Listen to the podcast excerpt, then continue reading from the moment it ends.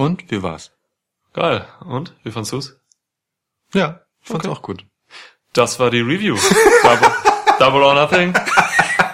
Es wäre krass, wenn es einfach wirklich so wäre. Heftiges Statement irgendwie. Wollen wir hier vielleicht noch so ein bisschen Pause lassen, bevor das Intro anfängt, damit Leute vielleicht denken, dass das wirklich gewesen sein könnte? Können wir machen. Okay, Klar. lass machen. Klar. Können alles machen.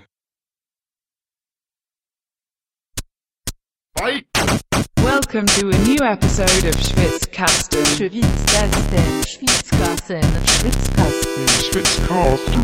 one of the most pro wrestling podcasts in pro wrestling podcast history.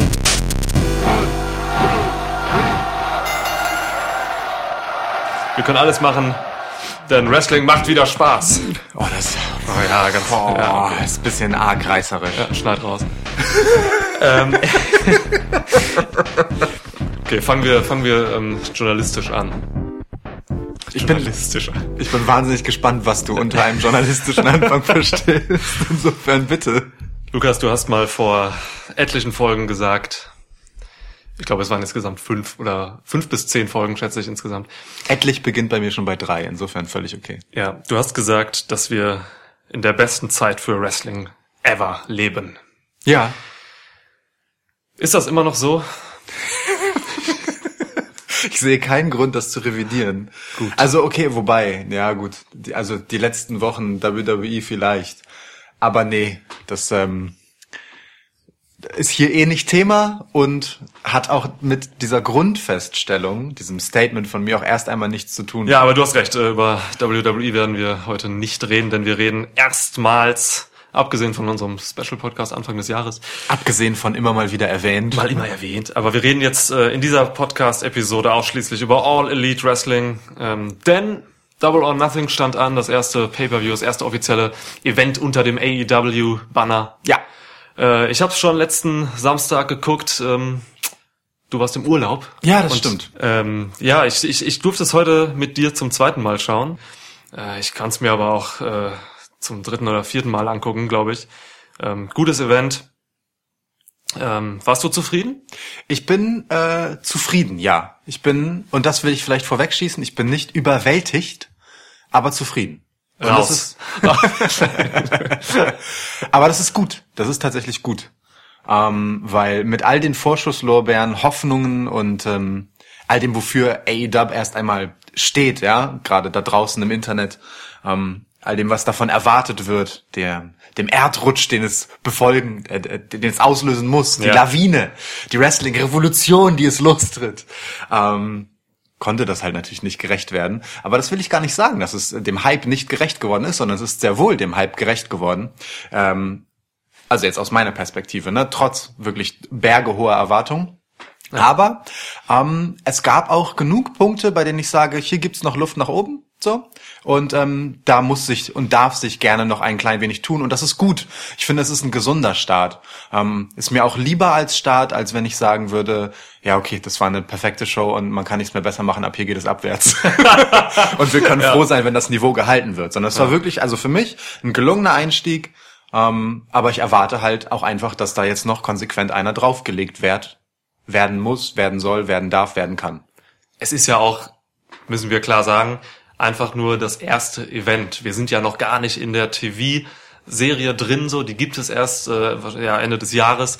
So, ähm, von daher, äh, ja, es ist einfach der Startschuss. Ähm, aber durchaus natürlich ein wichtiger, weil ne, der erste Eindruck ist halt der erste Eindruck. Ja. Und äh, wenn das jetzt total schief gegangen wäre, dann wäre das schon heftig. Also dann, äh, ne, die Erwartungen, sagst du richtig, sind teilweise absurd hoch gewesen. Ja. Ähm, vielleicht immer noch. Aber ja, sie haben geliefert. So. Und äh, da bin ich erstmal froh drüber. Ja, genau. Ja. Ich gönne das allen Protagonisten von Herzen, so, wirklich. Ja. Weil das ein äh, mutiger Vorstoß einfach ist. Mm. Aber halt einer, der erst einmal vor allem gespannt macht. So. Und das ist, das ist genau das, was erreicht werden musste aus meiner Sicht. Und ich bin insofern zufrieden. Also wirklich zufrieden. So. Das ist einfach ein sehr amtliches Produktionslevel, das mit WWE durchaus mithalten kann und eben nicht, ähm, Achtung, Indie-Wrestling-Niveau ist oder so, sondern, sondern da wird direkt einfach richtig Eier auf den Tisch gepackt, so. Das ist schön. Das ist Ja. schön zu sehen. Das hat gut getan, sozusagen. Ja, jetzt steht auch das Geld dahinter einfach so, ne? Du brauchst halt Geld für eine geile Produktion. Das haben die jetzt halt all in damals, äh, letztes Jahr. War halt schon deutlich schlechter produziert, Ja, so in Teilen. genau. Da haben sie sich auch noch den Ring geliehen, Equipment von Ring of Honor geliehen und so. Ähm, äh, ja, aber klar, ey, die Produktion, äh, mega geil. Es gab noch so ein paar Anfangsschwierigkeiten, so, so kleine Details und so, ne? Die Kamera stimmte nicht hier und da nicht und so, aber Ja. mein Gott.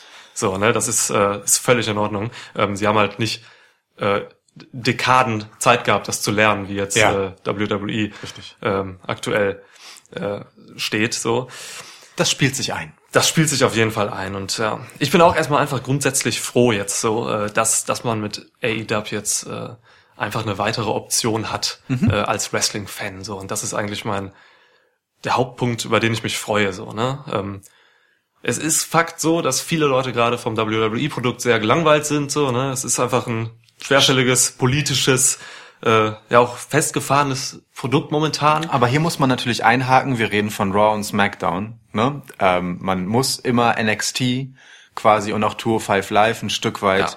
am Rande davon losgelöst betrachten, weil viele Kritikpunkte, die es gerade an den Main-Shows gibt, dort einfach echt nicht zutreffen. Also bei aller WWE-Schelte, es gibt auch Shows, wo sie es richtig, richtig krass richtig machen. Ja, die Diskussion ist auch, wie ich es so mitkriege, äh, tatsächlich immer so getrennt. Auch, Ja. Ne? Also äh, NXT zum äh, vor allen voran wird halt wirklich rausgenommen aus der Kritik. Man, man schert es nur immer so schnell über einen Kamm, WWE als Konzern und Vince und ne? Ja, so, ja. aber so. Nein, natürlich Main Aller, Roster so. Der Fairness halber möchte ich das einmal herausstellen an dieser Stelle. Von daher hat All Elite Wrestling jetzt halt einfach wirklich das absolut beste Timing, äh, um Mhm. das Produkt zu launchen so.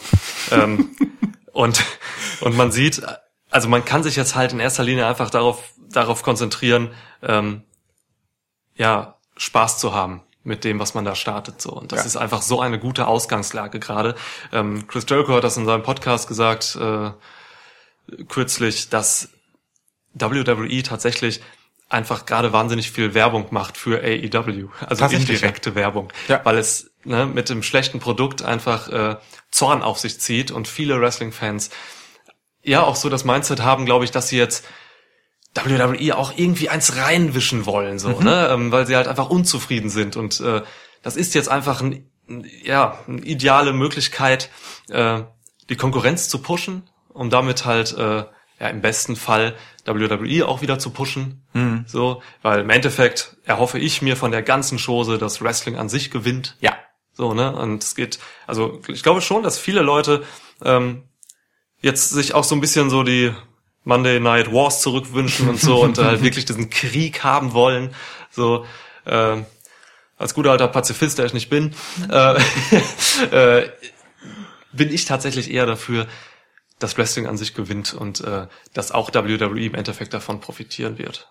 Ja, äh, also das ist aus meiner Sicht das Herzstück tatsächlich ähm, dieser ganzen Diskussion, dieses ganzen Hypes, den es um AEW geht, dass hier jemand kommt, der einfach finanziell erst einmal überhaupt auf Augenhöhe ist, ähm, um da etwas gegen zu stemmen. Natürlich stehen auf der anderen Seite, wie du schon richtig gesagt hast, Dekaden von Erfahrung und halt auch ein unglaublich gigantisches Roster mit wahnsinnig viel Talent. Das darf man ja auch nicht vergessen. Egal wie viel Talent es da draußen noch gibt und wie viele auch große Namen ja tatsächlich letztendlich bei AEW ähm, zwischen den Ringseilen umherrennen.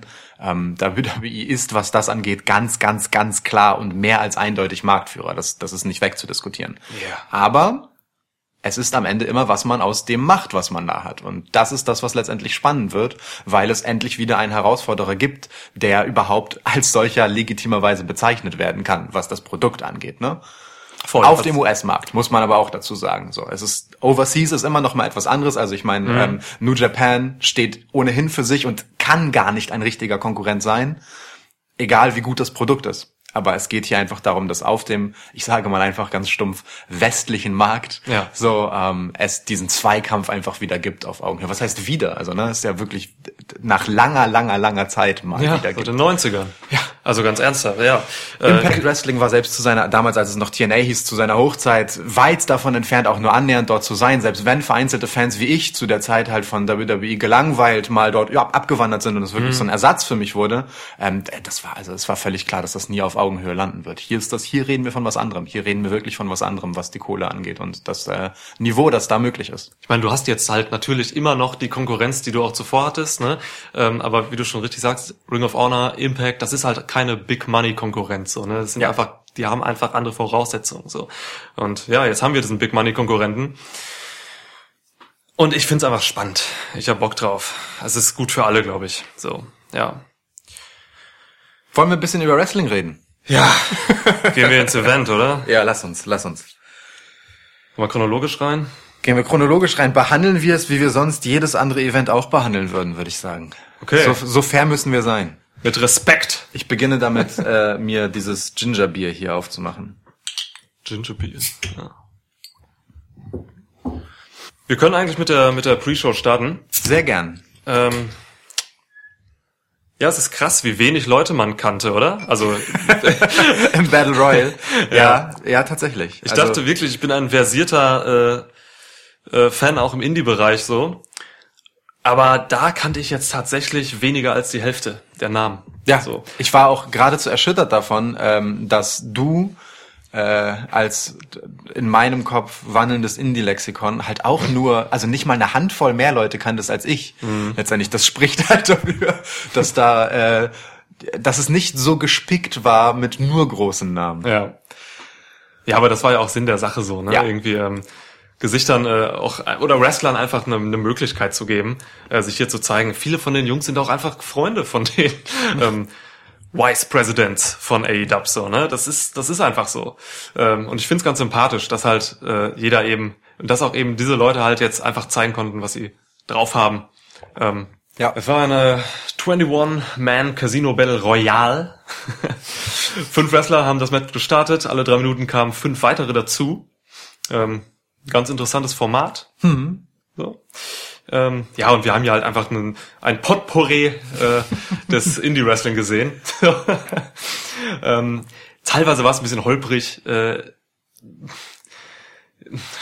schwieriger Anfang so irgendwie.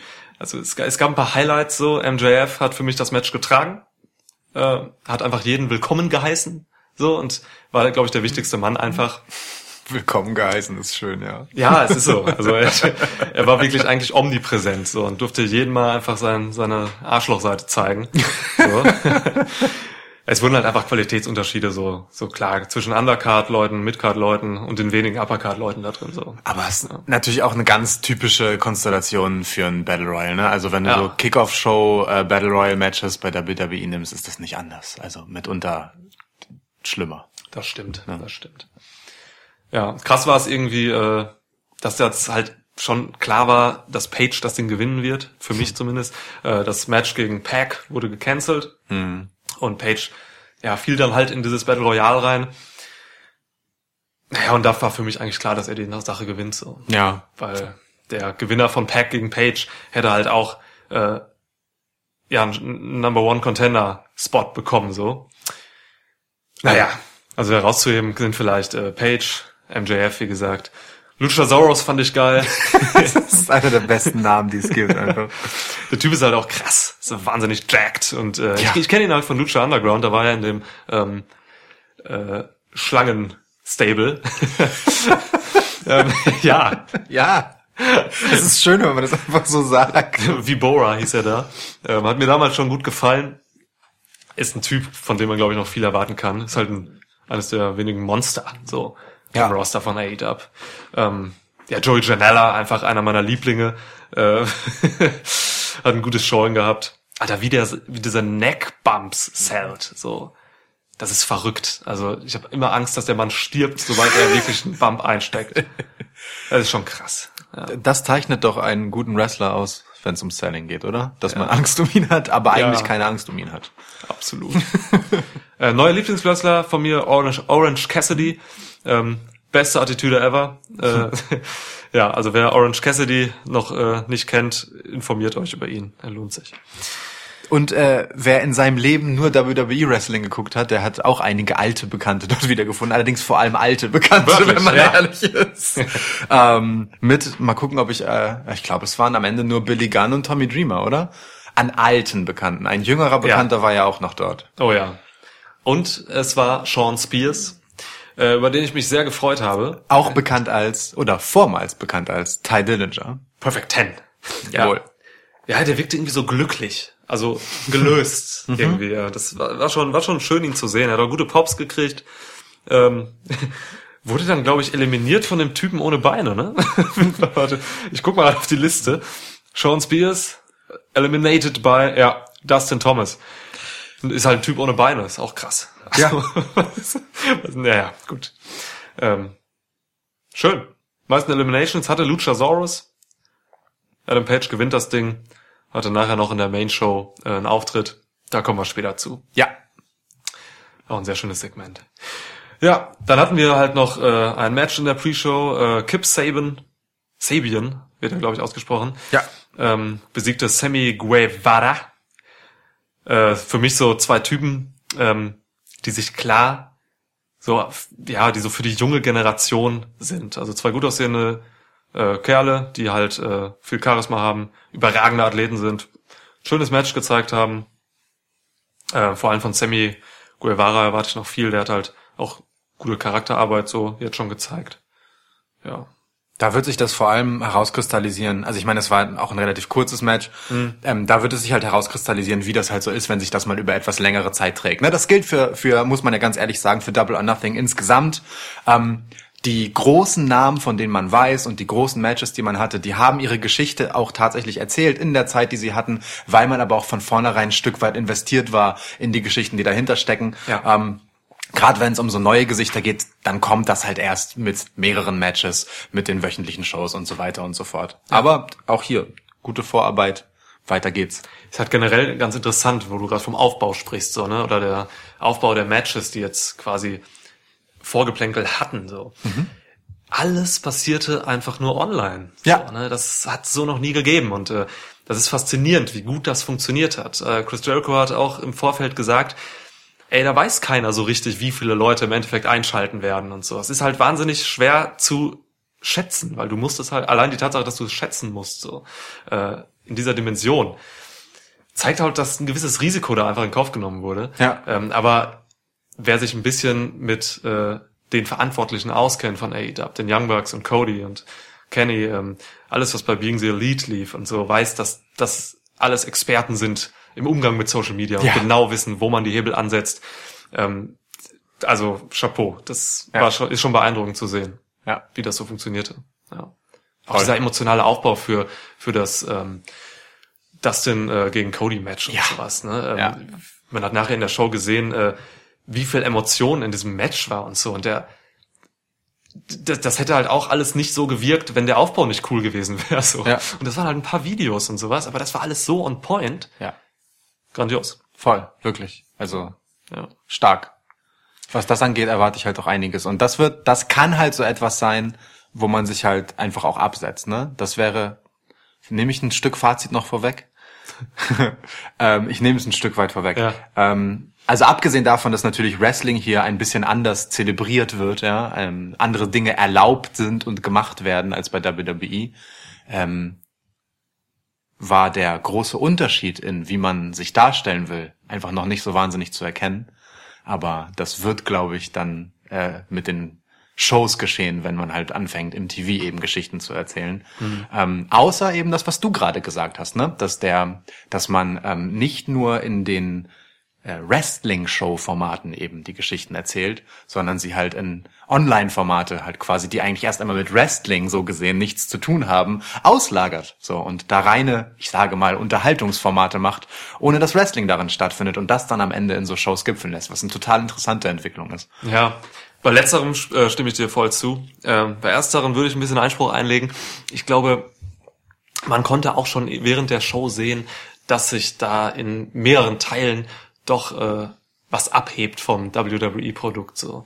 Also ich spreche jetzt äh, nicht von den offensichtlichen Dingen, wie halt eben, dass es nicht PG ist, so. Klar. Äh, ne, Blut, klar. Ja. Ähm, sondern einfach auch davon, äh, wie viel Wert auf, auf Wrestling und auch auf Variationen bei, bei, der, bei der Auswahl der Card gelegt wird und so. Also du, du kriegst halt wirklich sehr viel unterschiedliches Zeug geboten, so einfach. Jedes Match war irgendwie anders auf dieser Card.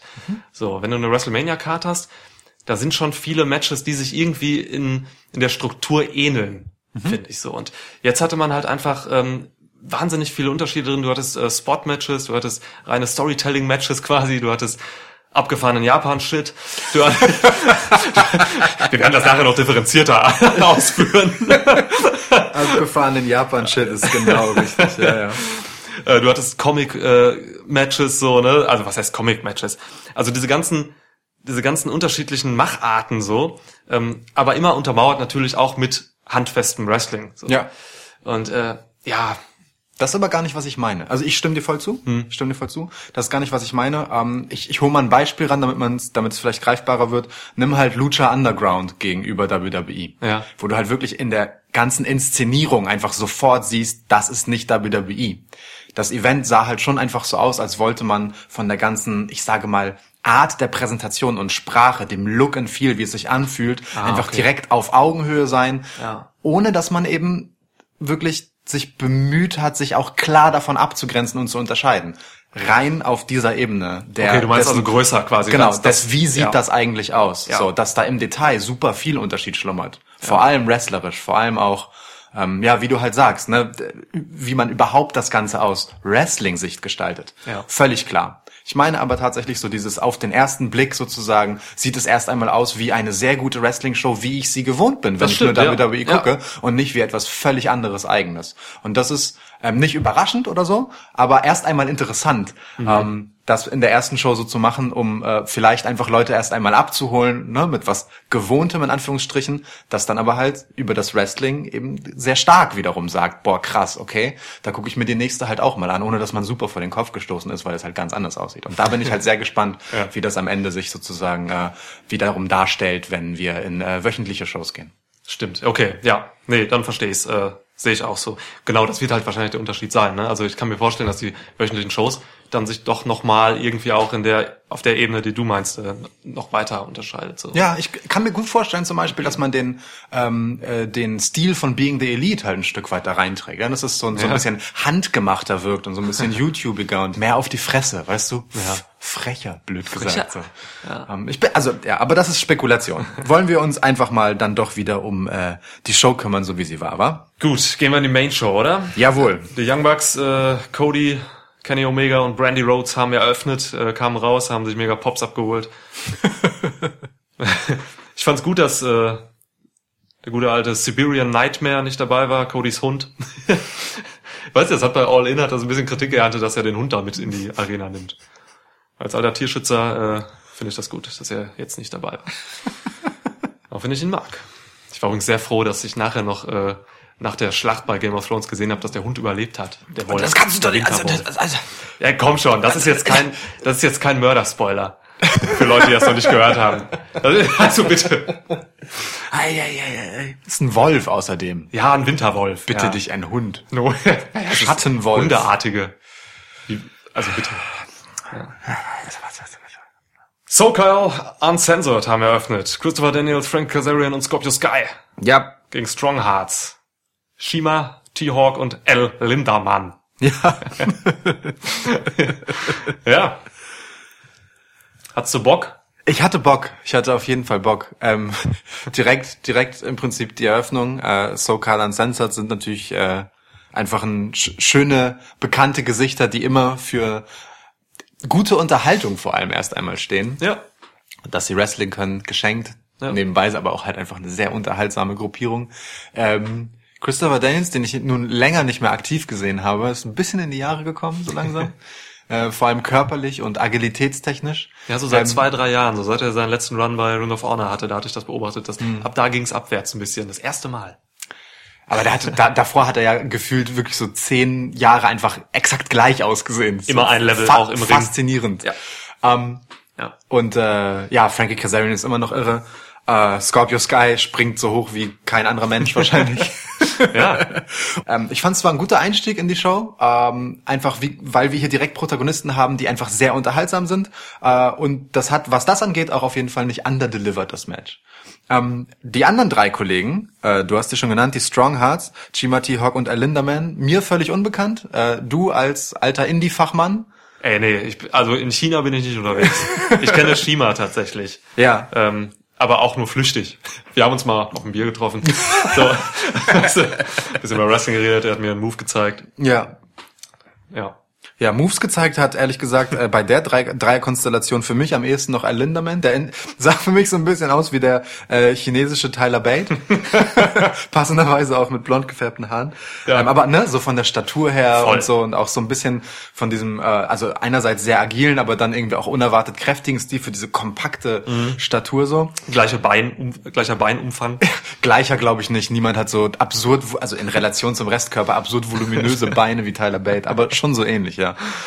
Ähm, diese, dieses Verhältnis Oberschenkel zu Knie ist einfach Quatsch. Ja, ja. So, Quatsch. Aber ähm, erst einmal für mich ein gutes, unterhaltsames Match, aber eins, nachdem ich jetzt nicht umgehauen war. Wie ging's dir? Ja, ähnlich. Also ähm, du hattest mal, oder wir haben festgestellt während des Matches, dass äh, es manchmal so ein paar Timing-Probleme gab, Ja. gerade bei auf der Seite von den Strong Hearts. Und äh, das erkläre ich mir tatsächlich dadurch, dass die Jungs halt wirklich ein größeres, ein, schnelleres Tempo gewohnt sind. So. Ähm, also wir hatten halt immer so Situationen, wo sie halt gewartet haben auf den Move, der da kommt. Und das Ja. gab's halt drei, vier Mal. Das konnte man nicht so gut über, überdecken. Ja. So, das war ein kleines Problem. Das ist dann auch nur so eine halbe Sekunde, Sekunde vielleicht, aber es fällt halt schon auf, wenn es Ja. sonst halt so flüssig daherflutscht, ne? Dem gebildeten, aufmerksamen Wrestling-Fan fällt sowas natürlich negativ auf. Aber ja, es war an sich war es ein starkes Wrestling-Match. So, es gab gute Tag-Team-Arbeit so mit vielen Hot-Tags und Tag-Combos. So, das hat mir hat mir schon gefallen. Der eine oder andere Tempowechsel. So zeitweise war gab es einen guten irren Speed so auch im Match. Ja. Ja, und Frankie Kazarian haut mich einfach nach wie vor um. So, er ist einfach so smooth. Ja, Ja. Das ist, ist geil. Er ist über 20 Jahre im Ring. So und fit as fuck. Ist so, ist so. Ja. Der, also dieser Finisher, der Best Moonsault ever, kombiniert mit dem Piledriver von Frankie Kazarian, ist doch einfach, einfach krank. Ja. Das ist, glaube ich. Best Meltzer Driver irgendwas oder so, BMI ja. auch. Nee, ich glaube Best Meltzer ever, oder? Damit es immer noch BMI ist. Kann, ja, könnte sein. Ja. Stimmt, das macht Sinn. Ja, ja, irre guter Tag Team Finisher. Voll. Finde ich super. Voll. Ich bin, also ich, ähm, wenn ich mir das Match jetzt mal so hernehme äh, und in die Zukunft von AEW gucke, ähm, dann wundere ich mich ein bisschen, dass SoCal Uncensored gewonnen haben. Ich hätte lieber die Strong Hearts gewinnen sehen, einfach weil SoCal Uncensored als Team ähm, einfach ohnehin schon einen Status hat, wo man sagt, ach, ob die gewinnen oder verlieren, ist egal. Wenn die auf der Card stehen, dann ist es geil und man freut sich drauf und es ist immer ein Highlight. So, die brauchen im Prinzip die Accolades von von so Siegen nicht. Das fand ich ein bisschen schade. Ähm, aber wenn ich so das mir das Niveau quasi angucke, dann ist es schon auch gerechtfertigt. Gespannt bin ich aber äh, auf die Zukunft von äh, Al Linderman. Der hat mir tatsächlich echt gut gefallen. so, ja wirklich. Das war habe ich gerne gerne gesehen. Der hatte aus meiner Sicht stach da bei den dreien hervor. Positiv. Vielleicht schenke ich dir ein T-Shirt L. Lucas Man. Ähm, ja, danke. Ich sehe schon, du bist Fan. Okay. Ja. Linderman, was ist das? Was ist Al Linderman eigentlich für ein Name? Ich weiß es nicht. Keine Ahnung, das muss einen deutschen Ursprung haben, oder? Es gibt ja Lindemann. Ja, Mein alter Zahnarzt heißt Lindemann. ja, Ja, wirklich. okay. Netter Mann. so, so sei es. Okay. Ja. Ähm, Ich wollte gerade Shoutout an ihn machen, aber ich weiß seinen Vornamen nicht mehr. Al. Ach so, an deinen Nein, Zahnarzt. meinem Zahnarzt. Ach so. L. Lindemann. ja, genau. Er hat L. Lindemann Ja. trainiert. Damals. Komm, oh, geilste Überleitung. Es- Ich verspreche allen Menschen, die jetzt gerade hören, es war nicht geplant. Wirklich. Das stimmt, das war Das wirklich nicht. Ich, aber in meinem Oh Kopf ist, passiert es auch gerade. Es passierte gerade, hast du es gerade auch gemerkt ja, in, in meinem einmal? Kopf ist auch so, oh mein Ja. Gott, oh mein Gott, diese Überleitung, die sich Alter. jetzt anbietet. Es ist unfassbar. Boah. Und ich finde, dass wir sie gerade so absurd hinauszögern, macht sie immer besser. Ja, natürlich. Oh, Hangtime. In, in meinem Kopf läuft gerade so ein Trommelwirbel. Es ist wirklich, also kommen wir von meinem Zahnarzt Dr. Lindemann, ihr könnt das googeln, in Steinheim, Westfalen wohnt er und praktiziert, äh, zu einem, naja, einer Kollegin von ihm, Dr. Britt Baker, DMD. Yes! Sie ist Zahnärztin Jawohl. und Adam Coles Frau. Für alle, die das nicht wissen. Und sie trat an gegen ähm, Kylie Ray, kann man sich im Prinzip vorstellen wie Bailey in völlig übertrieben. Delusional Bailey. Ja. Und also wirklich, wow. Alter Schwede. So viel Bonbon. Äh, ähm, und Nyla Rose. Ja. Und dann erschien Brandy Rhodes, Was immer gut ist. was wirklich immer eine sehr gute Idee ist, äh, in ihrem Wrestling-Gear. Und man dachte, huch, wird daraus ein Fatal Four-Way? Und man hatte recht, es wurde ein Fatal Four-Way, aber nicht mit Brandy Rhodes, sondern mit, Trommelwirbel 2, Awesome Kong Ja. als vierte Teilnehmerin. Dem Kong. Hat sich geile Pops abgeholt, auf jeden Fall auch. Ja, Großartige Wrestlerin gewesen. gewesen. ja. Gut, habe ich schon vorweggenommen. Ja. Ja. Ja, schade eigentlich. Ne? Ja, schade, ja. Schade schon. Also ich äh, war sehr gespannt darauf, was Awesome Kong noch liefern kann. Hatte Ja. sie sehr, sehr gut in Erinnerung und werde mich weiterhin gerne daran erinnern, wie ich sie in Erinnerung hatte, bevor ich dieses Match gesehen habe. Ja, sie war bei TNA wirklich äh, herausragend. Herausragend. So konnte alles, hat wahnsinnig Spaß gemacht. Ähm, in dem Match hat sie eigentlich, ich glaube, 80 Prozent draußen gelegen. Ja. Hatte dann irgendwie zwei, drei Aktionen so, die alle nicht cool waren. Nee. Alle so ein bisschen, Ah. uh, weiß nicht, lahm wirkten. Schade, echt schade. Auf jeden Fall. Nyla Rose hat äh, mich auch nicht so überzeugt. Nee, Habe ich auch mehr von erwartet. Also Nyla Rose sah immer gut aus, wenn sie auf der Stelle stehen und harte Moves zeigen konnte. Guter So. Simone Drop. Genau, zum Ja, Beispiel. Jumping so, Simone Drop. ähm, wenn es halt um Slams ging und so, das sah anständig aus, aber sobald sie sich äh, mehr als einen halben Schritt bewegen musste, wurde es dann doch arg träge. Auch so Kicks und so, es sah nicht gut aus. Mhm. Ja. Dann, war, war dann etwas behäbig leider. Also die besten Momente hatte dieses Match eigentlich, wenn äh, Britt Baker und Kylie Ray Ja. äh, One-on-One sich gegenüberstanden und was abgeliefert haben. Ja. So. Weil die haben, das sind gute Wrestlerin, äh, das sieht man schon. Britt Baker vor allem sieht sowieso einfach schon absolut nach Star aus. Ich Komplett. glaube auch, man wird die Women's Division von AEW jetzt erstmal um Britt Baker aufbauen. Ja. Gehe ich fest von aus so. Äh, Der Ausgang des Matches gibt dir recht. Sie Ja. hat das Match gewonnen. Genau. Also ja, auch noch. Sehr schön. Ähm, ja, Match war halt so unterwältigend jetzt. Muss ich ganz ehrlich sagen. das war äh, vielleicht für mich die Enttäuschung des Abends. Also ich habe ähm, gerade in Zeiten der Women's Evolution, Mhm. wo WWE ja wirklich ähm, in den letzten Jahren auf ein ganz neues Level gekommen ist, was äh, Frauen im Wrestling angeht, schon erwartet, dass AEW hier auch gegenhalten will Mhm. und habe das leider nicht gesehen. Weder in diesem noch in dem anderen Match, ehrlicherweise. Es kommt noch ein zweites Women's Match. Ähm, da war ich schon unterwältigt. Da habe ich echt mehr erwartet. Ähm, ja, aber andererseits, ich hatte auch das Gefühl, dass äh, also das Match war ja auch wiederum nicht besonders lang. Hm, hier einfach auch die Ansetzung in dem Fatal Four Way nicht unbedingt günstig war, äh, um da viel zu zeigen. Ne? Also gerade wenn die Hälfte der äh, Belegschaft im Match, ich sage mal, athletisch limitiert ist, um das Ja. mal so ganz vorsichtig zu verpacken, ähm, dann muss man halt damit leben, dass das Match kein Wow wird und so war es dann letztendlich auch. Auch das Finish war irgendwie nicht krass. So, es war halt, äh, wenn ich mich recht entsinne, ähm, äh, Britt Baker gegen Kylie Ray, ne? ja. Ähm, und da die beiden sonst ganz gut miteinander funktioniert haben, hätte ich gedacht, das wäre auch ein bisschen wowiger, aber es sah irgendwie so aus, als hätte das auch geiler aussehen können. Ja, auf jeden Fall unter seinen Möglichkeiten geblieben, das Match. Ja, schade. Schade. Sadie Gibbs wird bald kommen. Ich bin ein großer Fan von ihr. Wurde jetzt äh, heute, glaube ich, sogar angekündigt via Twitter bei All Elite. Äh, so Sadie Gibbs ist großartig. Ist sehr unbekannt noch äh, hierzulande. Hat in Japan äh, viel gemacht und so. Freut euch auf Sadie Gibbs. Okay. Erinnert euch an meine Worte. Erinnert euch an Niklas Worte. Best Friends, Chuck Taylor und Trent Beretta.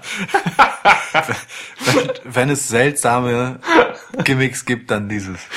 Beste Entrance-Video aller Zeiten. Ähm, All Elite hat's heute auch nochmal online gestellt. Nur dieses Entrance-Video. Es gibt äh, Sonnenuntergänge, es gibt äh, Händchen haltend am Strand. Wir äh, haben's es retweetet. Wir haben's retweetet. Absolut.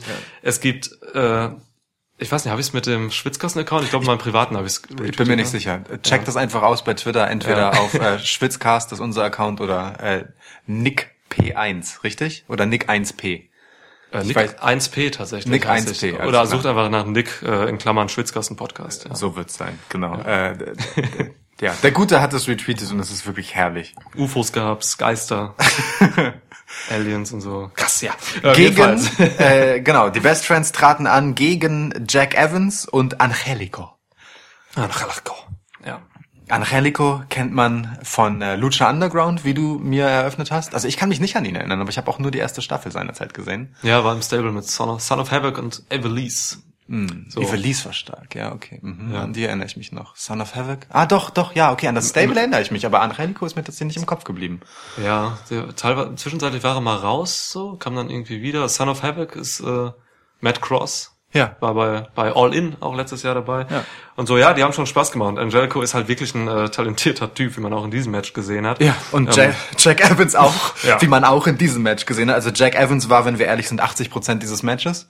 Ähm, Ist so, ne? Ja, also in jedem Spot war der drin, aber ist auch einfach dankbar. Ähm, Ja. Wer Jack Evans nicht kennt, ähm, sieht halt bisschen aus wie wie eine Neuauflage von Brian Kendrick, so rein staturmäßig, ähm, aber halt in völlig irre. Also völlig irre, absurd, äh, High-Spot-Wrestling des Todes. Also ich habe irgendwann, als wir geguckt haben, habe ich gesagt, und da stehe ich auch immer noch völlig hinter, der zählt halt einen Move, den er bekommt sozusagen, wie als wäre es sein eigener Move.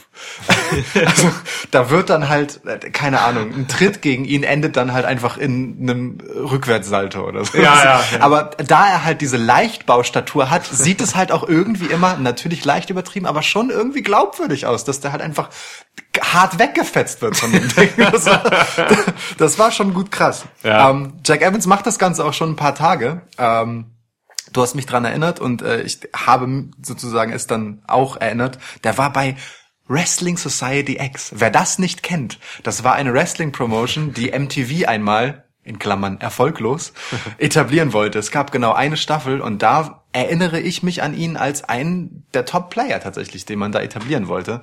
Ähm, Du bist der einzige Mensch, der das in Deutschland gesehen hat. ich glaube auch, ja, wirklich. Wirklich, nach wie vor. Es, es war auch eine sehr, sehr strange Angelegenheit, muss man ganz ehrlich sagen. Ähm, aber ich, ich weiß nur theoretisch davon und ich weiß, dass, äh, dass Tyler Black, äh, heute, heute genannt äh, Seth Rollins, dabei war. Und daran erinnere ich mich zum Beispiel nicht. Aber an Jack Evans erinnere ich mich halt. Der hatte so einen Valet, ich weiß nicht mehr, wer das war. Jackie und, Evans? Und hatte auf jeden Fall, also auch da schon einfach absurd krasse Highflyer-Momente und ich war äh, extrem beeindruckt von ihm. Und äh, das war ich jetzt, keine Ahnung wie viele Jahre später, zehn oder so, auf jeden Fall auch. Ja, ich liebe Jack Evans einfach. Mega. Ich, ich kenne ihn von Lucha Underground, ich kenne ihn von Triple A. So, äh, ist irgendwie ein tragischer Charakter für mich, so, weil, weil er einfach irgendwie nie Erfolg hatte. Mhm. So, es kommt mir nie so vor, als wenn er Erfolg hatte. Und viele Leute, mit denen er gestartet ist damals, äh, die haben halt, sind halt heute Stars und so. Das Ja. Ist, ja. Aber äh, ja, viel von Jack Evans geredet, der Rest war auch gut. Ähm, die haben ein gutes Match gemacht, oder? Ja. Also das erste richtige Match, wo, wo wir gesagt haben, so, okay, das ist jetzt äh, richtig gutes Wrestling auch. Ja, also ich fand ähm, die Best Friends am Anfang so geht so, vor allem Chuck Taylor da kam mir erst einmal etwas behäbig vor, Sexy Chucky. aber so ab der Mitte des Matches hat er gefühlt echt drei Gänge hochgeschaltet und dann auch stark gefinisht letztendlich. Also insofern. Du bist mega unterhalten. Ich habe eine Fliege im Bier. Oh nein. Scheiße. Aber sie lebt noch. Da versuch sie bitte zu retten. Ja, sie lebt. Ich setze sie neben mich. Ja, komm. Wir haben, wir haben einen Gast heute im Schwitzkasten. Die runtergefallen und die. Wir hatten einen Gast heute im Schwitzkasten. Nee, wir hatten letztes Mal schon die Motte. Naja, egal. Sollen wir die Fliege High nennen? Hi. High Fly? Wow. Ja. Highfly. Okay, ciao Highfly. War schön. Danke, dass du heute dabei vielleicht warst. ist sie tot jetzt. Weiß nicht. D- d- Ist halt, also Der erste es- Todesfall Schwitzkasten nach 29 Episoden. Highfly, äh, immer gefährlich, ne? Also Voll. Crash and Burn, wie man so schön sagt. Ähm, ja, aber ähm, das Match nahm dann halt an Fahrt auf, im Prinzip in jedem Moment, in dem Jack Evans da war. Und Jack Evans hatte auch einige gemeinsame Momente mit Chuck Taylor und das tat auch dem gut. Ja. Stimmt. Ja. Ja, Best Friends finde ich wahnsinnig unterhaltsam. Ich äh, kenne sie aus Japan-Zeiten. So, ähm, coole Jungs, coole Dudes. Äh, Trent Beretta war ja auch schon mal bei WWE, damals Jeps. noch, äh, ja, hießen die diese Dudebusters? Äh, ich glaube, du Mit, Busters mit seinem ja. Bruder, ne? Ja. Ähm, ja. Weniger erfolgreich auf jeden Fall. Ja, weniger erfolgreich war auch äh, die Post-Match-Sequenz für die Beteiligten hier, denn äh, Wir müssen einmal kurz festhalten, dass Ja. äh, die Best Friends gewonnen haben gegen Jack Evans und Ach so, Angelico. ja, das stimmt. Das Ja. sei der Vollständigkeit halber noch gesagt. Absolut, ja. Ähm, ja, am Ende wurde es ein bisschen wir, ne? Das Licht ging aus, das Licht ging an, zwei Typen standen da, die man so noch nicht gesehen hat. Ich spreche einfach mal für alle. Ja. so. ähm, nee, ich kannte die echt nicht. Nachträgliche Recherchen äh, ergaben, dass sie Super Smash Brothers hießen. Oh. Wiederum äh, nicht Recherchen gibt es, also nachträgliche Recherchen haben gezeigt, dass es bisher offensichtlich keine Klage gab wegen ihres Namens. Von Nintendo. ja, ähm, nun gut, so sei es. ja, jedenfalls, die beiden tauchten auf, Licht ging wieder aus, Licht ging wieder an und es waren etliche Minions äh, um den Ring. Ja. Ähm, Die aussahen wie der eine von den beiden. Ja, ne? Ja, die hatten auch so Masken auf. Also der eine Typ von denen ist maskiert, so etwas, äh, ich sage mal, voluminöser, und der andere sieht bisschen aus wie eine sehr viel schlankere Variante von äh, Ray Rowe. Ivar. Ivar? Ist er Ivar? Ich weiß nicht, wer von den Eric oder Also es ist- äh, auf jeden Fall der eine das. Von Viking Experience äh, Raiders, äh, Viking Machine. äh, aber oder so sah er ein bisschen aus mit Ja, diesem, mit diesem Facepaint auch. Ähm, naja, und diese ganzen Minions hatten also auch Masken, so wie Player Uno. Wie, Ja. ähm, ja, und dann haben die die anderen Tag Teams angegriffen. Die Minions äh, sahen alle nicht aus wie Wrestler, ne? Nee, waren, ja. ich glaube, das waren so, das waren so Starcast-Fans. Äh, zuvor an dem Wochenende fand ja auch Starcast statt, Convention. Äh, die haben wahrscheinlich einfach haben so rumgefragt, so, ey Leute, will wer von euch hier irgendwie in so einer Schlange oder so, will wer von euch eine Maske haben und so? Es brauchen 15 Mann. Könnt ihr äh, ein paar, ein bisschen Jack Evans verprügeln. Ja, Haben sie gesagt, ja klar, ja klar, warum so nicht? lief das. Ja. Naja, jedenfalls wurden dann äh, sowohl die Best Friends als auch Jack Evans und Angelico von der versammelten Mannschaft äh, Ja. rund um die Super Smash Bros. verprügelt. Und dann ging das Licht wieder aus und sie waren weg. ja. Passi passiert. Weder Undertaker noch Bray Wyatt. Ja, stimmt. Da geht das Licht schon aus. Oder Kane oder so. Wir haben beide auf Bray Wyatt gehofft, ja. Oh Gott. Bray Wyatt übrigens, kurz hier angemerkt, wir haben zwar gesagt, wir wollen nicht über WWE reden, äh, aber trotzdem Bray Wyatt, das sei hier an der Stelle angemerkt, sein Twitter-Game seit dem äh, neuen Charakter ist auch sensationell. Bitte, Ja. es gibt niemanden, der auf Twitter Ja. so wohlwollend äh, freundliche Worte verteilt, ähm, die einen so seltsamen Beigeschmack hinterlassen wie Bray Wyatt. Das ist Ja. toll. Ja, das stimmt. Gut. Das stimmt. Äh, vor, ja, seltsam ist das Stichwort. Äh, Ja. Ähm, japanisches Frauenwrestling ist halt eigentlich immer krass. Ähm, bis abgefahren. So, äh, ich habe was, was, was war das? Das war der, Ach so, ein Deckel. Okay, wir haben auch noch nicht angestoßen. der Deckel meines Gingerbeers. Einfach spät anstoßen jetzt. Es sieht einfach aus wie eine äh, Apotheken-Medizinflasche, Ja. aus der du da trinkst. Aber es ist Gingerbeer. Ist recht schmackhaft. Ich hatte schon besseres, aber es ist okay. Okay. Ja, wir hatten ein Six-Woman-Tag-Match. Ja. Drei gegen drei. Auf der einen Seite, ähm, also die, die Mädels heißen Yoshi Girls. Ähm, Kenny Omega hat die da hingeholt. So. Kenny Omega, äh, äh, jahrelang in Japan gelebt, äh, hat gute Connections da, weiß, wer gut ist äh, und ja, hat diese Mädels quasi Rekrutiert? Enga- rekrutiert, engagiert. Ich weiß halt nicht, wie die Ver generell, ne? Ich weiß nicht, wie die Vertragssituation zu den ganzen einzelnen Leuten hier sind. Also nicht, es sind nicht alle, die wir jetzt hier gesehen haben bei Double or Nothing, und, unter Vertrag, glaube ich. Nee. Ne? Das äh, wären auch ein paar ein bisschen viele. Ja. Ähm, von daher, ja. Ich weiß aber, dass äh, Hikaru Shida ähm, auf jeden Fall einen Vertrag hat. Mhm. So, ähm, Shida-san. Man, ich, ich komm, wir sagen erstmal, wer da überhaupt war. Ja. Ähm, Hikaru Shida, wie gesagt, ähm, hat an der Seite von Riho Abe und Ryu Misunami äh, gegen Aja Kong, Yuka Sakazaki und Emi Sakura Ja. gekämpft.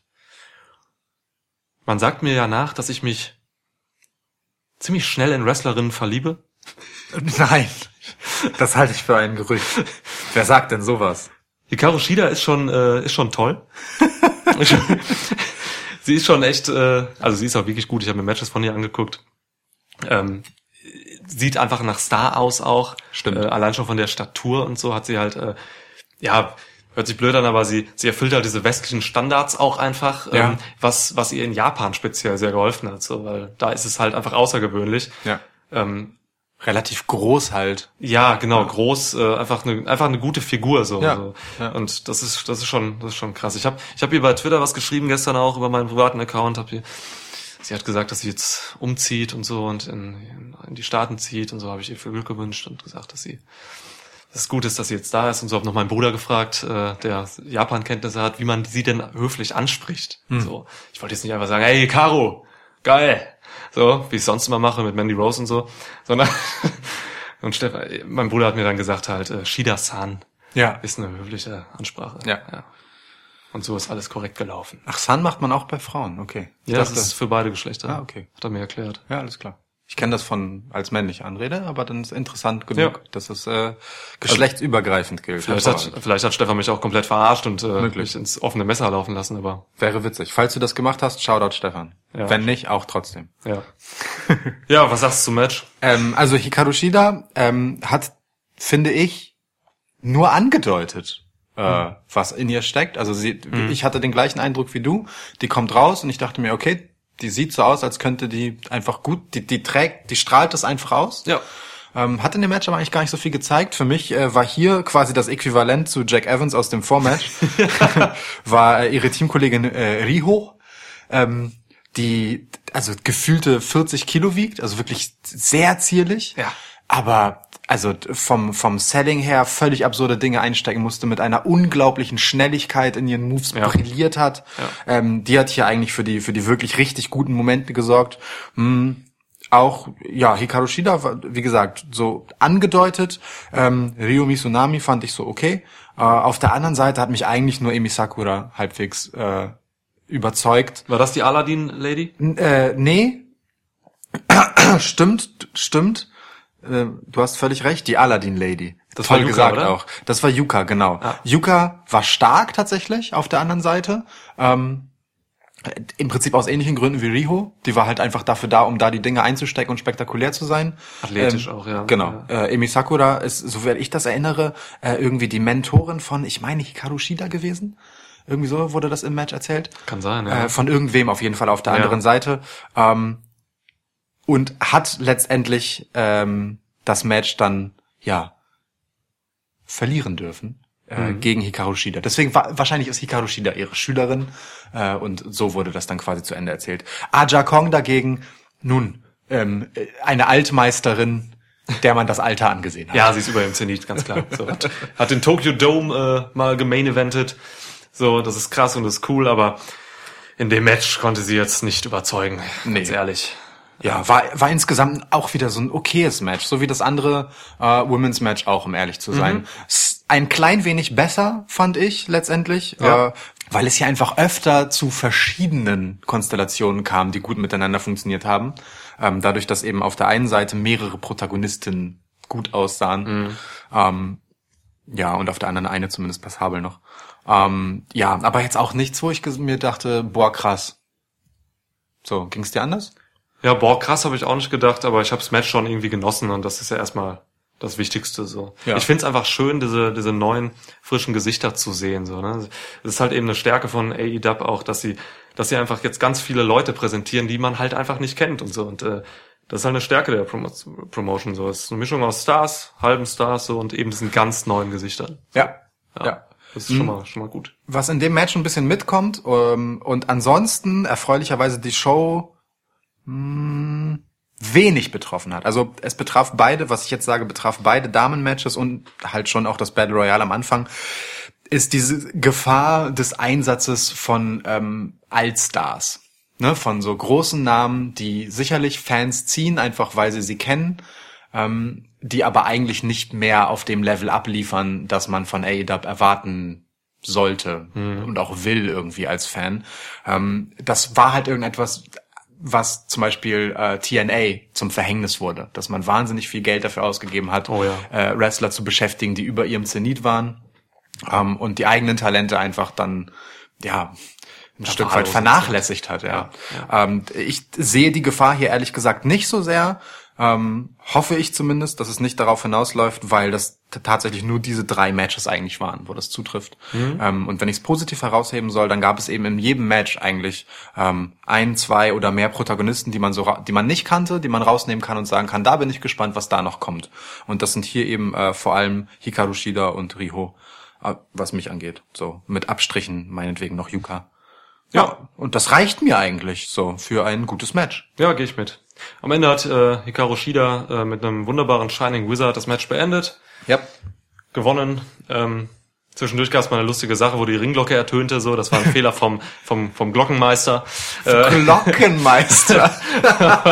aber das hat äh, der Ref oder die Referee, die, Refer die Referentin hat, Wow. hat, es, äh, hat es gut gelöst. War ein Two-Count. Frau Schiedsrichter hat darauf bestanden, Frau dass es ein. Two-Count war, obwohl die Musik schon ertönte. Das Oh. war, war super. Also, ob es beabsichtigt war oder nicht, es war ein schöner Moment. Voll. Hat gut ich funktioniert für ja. mich. Ja, und äh, gut, äh, gehen wir weiter, oder? Was jetzt kommt, nämlich, äh, Das ist ein richtiges Highlight. ist ein richtiges Highlight. Ähm, Gut, hier haben wir natürlich auch die Allstar-Situation, die ich gerade nannte. Allerdings, ähm, und das will ich direkt vorwegschicken, der Allstar, um den es hier geht, äh, hat die 50 bereits überschritten. Dustin Rhodes. Ähm, aber wow. guter Mann, ne? Aber wo, äh, der hat ja auch mindestens 50 Liter Blut verloren. Oder wie viel Blut kann in einem Menschen fließen? Das war irre. Alter! Ja. Ähm, er trat an in einem Match gegen seinen Bruder Cody. Alter! Alter! äh, das äh, ein Stück weit äh, die Erwartung hatte, dass es das letzte Match von Dustin Rhodes sein würde, Ja. weil es äh, darum ging, dass der eben äh, das Kapitel Goldust sozusagen äh, in eine Schatulle verschlossen hat. Ja. das war ja das Promo-Video, was vorher kursierte.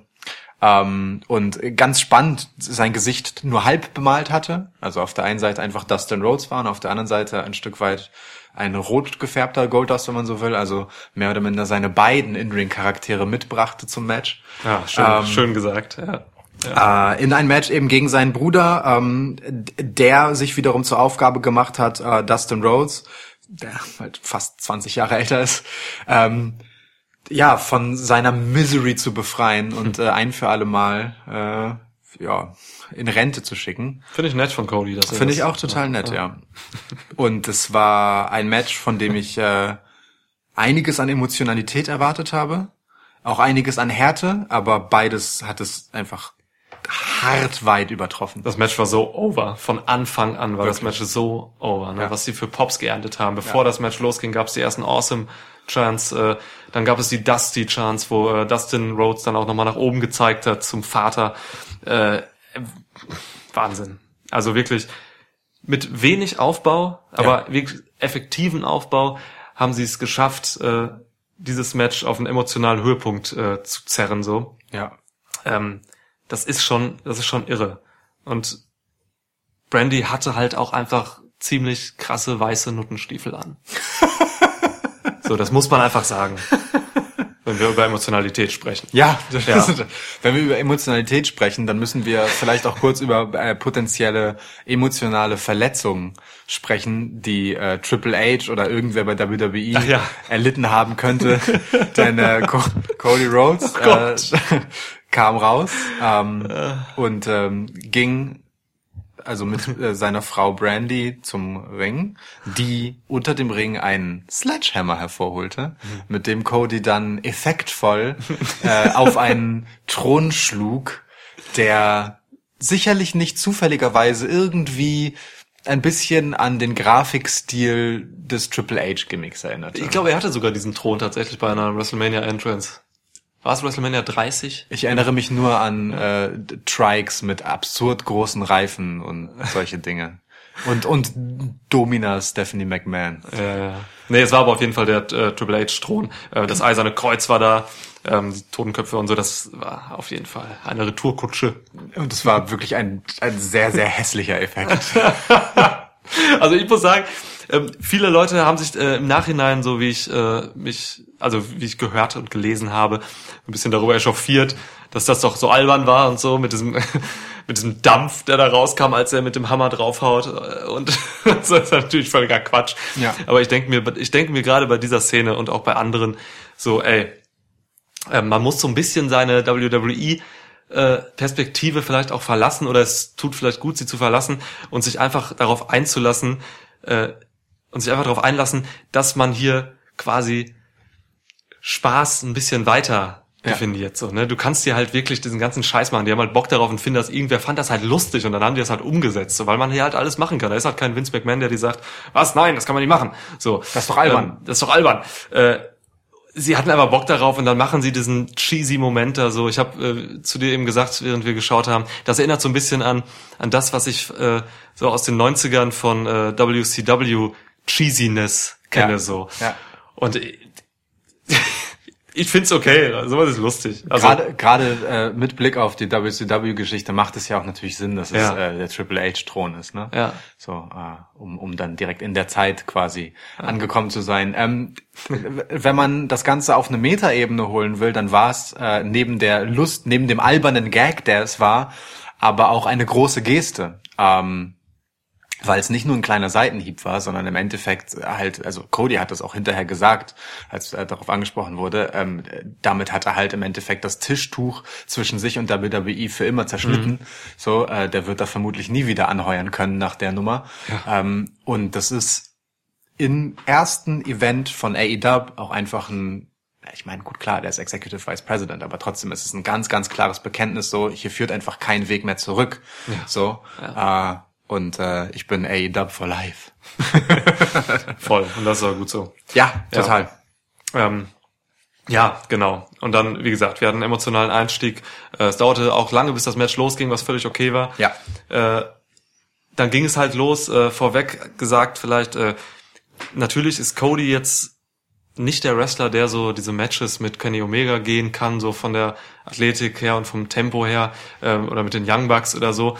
Das sind, also er ist kein Okada, der da jetzt irgendwie so ein Match gegen Kenny raushauen kann. So Cody kommt halt über Storytelling. So, Voll. ne? Es ist also seine große Stärke ist einfach das Erzählen von Geschichten im Ring. Ja. So, ne? Und das ist halt einfach eine, für mich ist das eine wahnsinnig gute Stärke, vielleicht sogar die wichtigste Stärke, die ich persönlich jetzt ähm, bei, bei Wrestlern irgendwie sehen will oder so. Es ist am Ende des Tages, wenn du mich fragst, das, was ein Superstar Face of the Company Kaliber Wrestler von Stars und sehr guten Wrestlern unterscheidet. Und Cody ist ersteres. Bin ich überzeugt von, ja. Das sind halt dann so Matches, also auch in diesem Match sah man halt irgendwie, ne, das, ähm, die Moves bedeuten halt was. Gerade so diese, diese High-Impact-Moves und so, das bedeutet halt was. Äh, da werden nicht einfach wie bei einem klassischen Roman Reigns-Matches einfach irgendwelche Power-Moves, äh, du lächelst schon wieder, weil doch der Name Roman Reigns in diesem Podcast fällt. Und er ist negativ konnotiert, Balsam für meine Seele. Also, äh, ne, ähm, es ist halt eben nicht dieses Match, wo einfach nur sinnlos Power-Moves aneinandergereiht werden oder so. Jeder Move in diesem Match zwischen Cody und Dustin hatte Bedeutung. Und, und da war ein Aufbau drin, da war eine Story drin. Es gab immer wieder einfach ähm, zwischen den äh, wirklichen Moves halt bedeutsame Momente, wo halt irgendwas übermittelt wurde so und Ja. die Leute waren halt von Anfang an in diesem Match drin, waren involviert, war investierten emotional äh, einfach äh, ja alles, was sie investieren wollen so und Mann, das tat dem Match einfach so gut, äh, ja und es gab viel Blut. Es gab wirklich viel Blut. Äh, da, Ey, das ist gab- nicht PG. Nee, Halten es gab, fest. es gab einen Moment, ähm, wo äh, Cody Rhodes mh, einfach äh, den, das Polster um einen Turnbuckle entfernt hat in einer Ringecke, wo dann äh, das dann reingerasselt ist, Stirn voran. Ähm, dann gab es eine kleine Unterbrechung, in der Brandy Rhodes des Ringes verwiesen wurde, nachdem sie allerdings das dann einfach hart gespiert hat. Ja. ähm, wurde sie von Earl Hebner des Ringes verwiesen. Ähm, nur widerwillig bewegte sie sich langsam gen Rampe und blieb dann aber stehen. Immerhin ist sie ja Chief Brandy Officer von AEW, das heißt tendenziell halt schon irgendwie der Chef von Referee Earl Hebner auch. Ähm, Diamond Dallas Page kam dann raus. Wir haben den nächsten Allstar, aber in einer witzigen Rolle an der Stelle, um nichts anderes zu tun, als Brandy einfach auf die Schulter zu nehmen und rauszutragen. Ähm, und als man, als, als dann die Kamera zurück zum Ring ging, ähm, blutete der gute Dustin Rhodes, äh, also in Strömen. In Strömen. Es war widerlich. Wirklich. Er tropfte, er hat überall Lachen hinterlassen, wo er lag. Die Seite, die äh, rot-schwarz gefacepainted war, war nicht annähernd so rot wie die andere Gesichtshälfte, die dann Blut überströmt Ja. war. Es war wirklich irre. Ich weiß nicht, was die da ähm, irgendwie unterm Ring hatten, äh, womit er sich da gebladet hat, so. Aber das muss ja wirklich ein Schwert gewesen sein oder so. Weil er hat halt zu tief geschnitten oder zu groß, keine Ahnung. Ähm, das Blut, was direkt aus dem Kopf lief. Er Ich meine, zum Hirn geschnitten. Es, äh, wirklich, also es war krass. Es lief halt wirklich, man konnte wirklich sehen, wie es runterläuft und zwar für den Rest des Matches. Ne? Also es war echt krass. Hatte aber äh, durchaus einfach dann gute Momente, dadurch, dass äh, Cody ähm, das Blut quasi an seiner Hand hatte und sich damit eine, naja, so, so, so eine Spur über die Brust zog. Ja. Das war nochmal so ein bedeutungsvoll aufgeladener Moment. Ähm, insofern, okay, äh, die Ekel, die Ekeligkeit, falls es ein richtiges Wort ist, war halt echt an der Grenze zum wirklich widerlich geschmacklosen, aber das ist dann halt in dem Moment einfach so. Sie haben das Match aber zu Ende gebracht, sie haben auch gut damit agiert letztendlich. Ne? Also ja. äh, es gab einfach krasse Szenen, wo mitten aufs schmerzverzerrte, blutüberströmte Gesicht von Dustin gehalten wurde. Cody hat genau die Gesichtshälfte, die blutete, äh, immer wieder gezielt attackiert.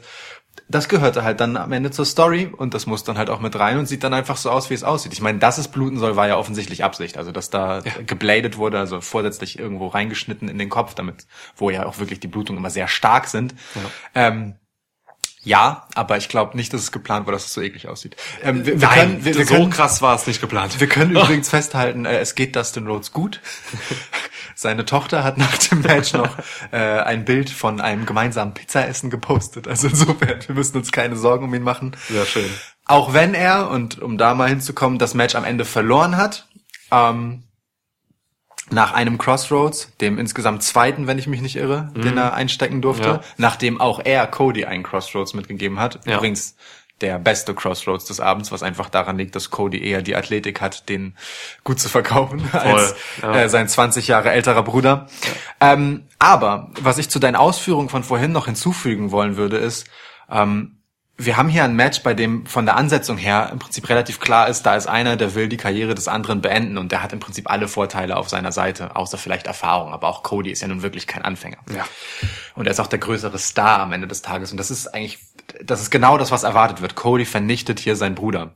Und das, und ein, ein gutes Match mit dieser Geschichte zu erzählen, ist halt wirklich nicht einfach, weil, weil einfach die, die Konstellation so ungleich ist, das Kräfteverhältnis.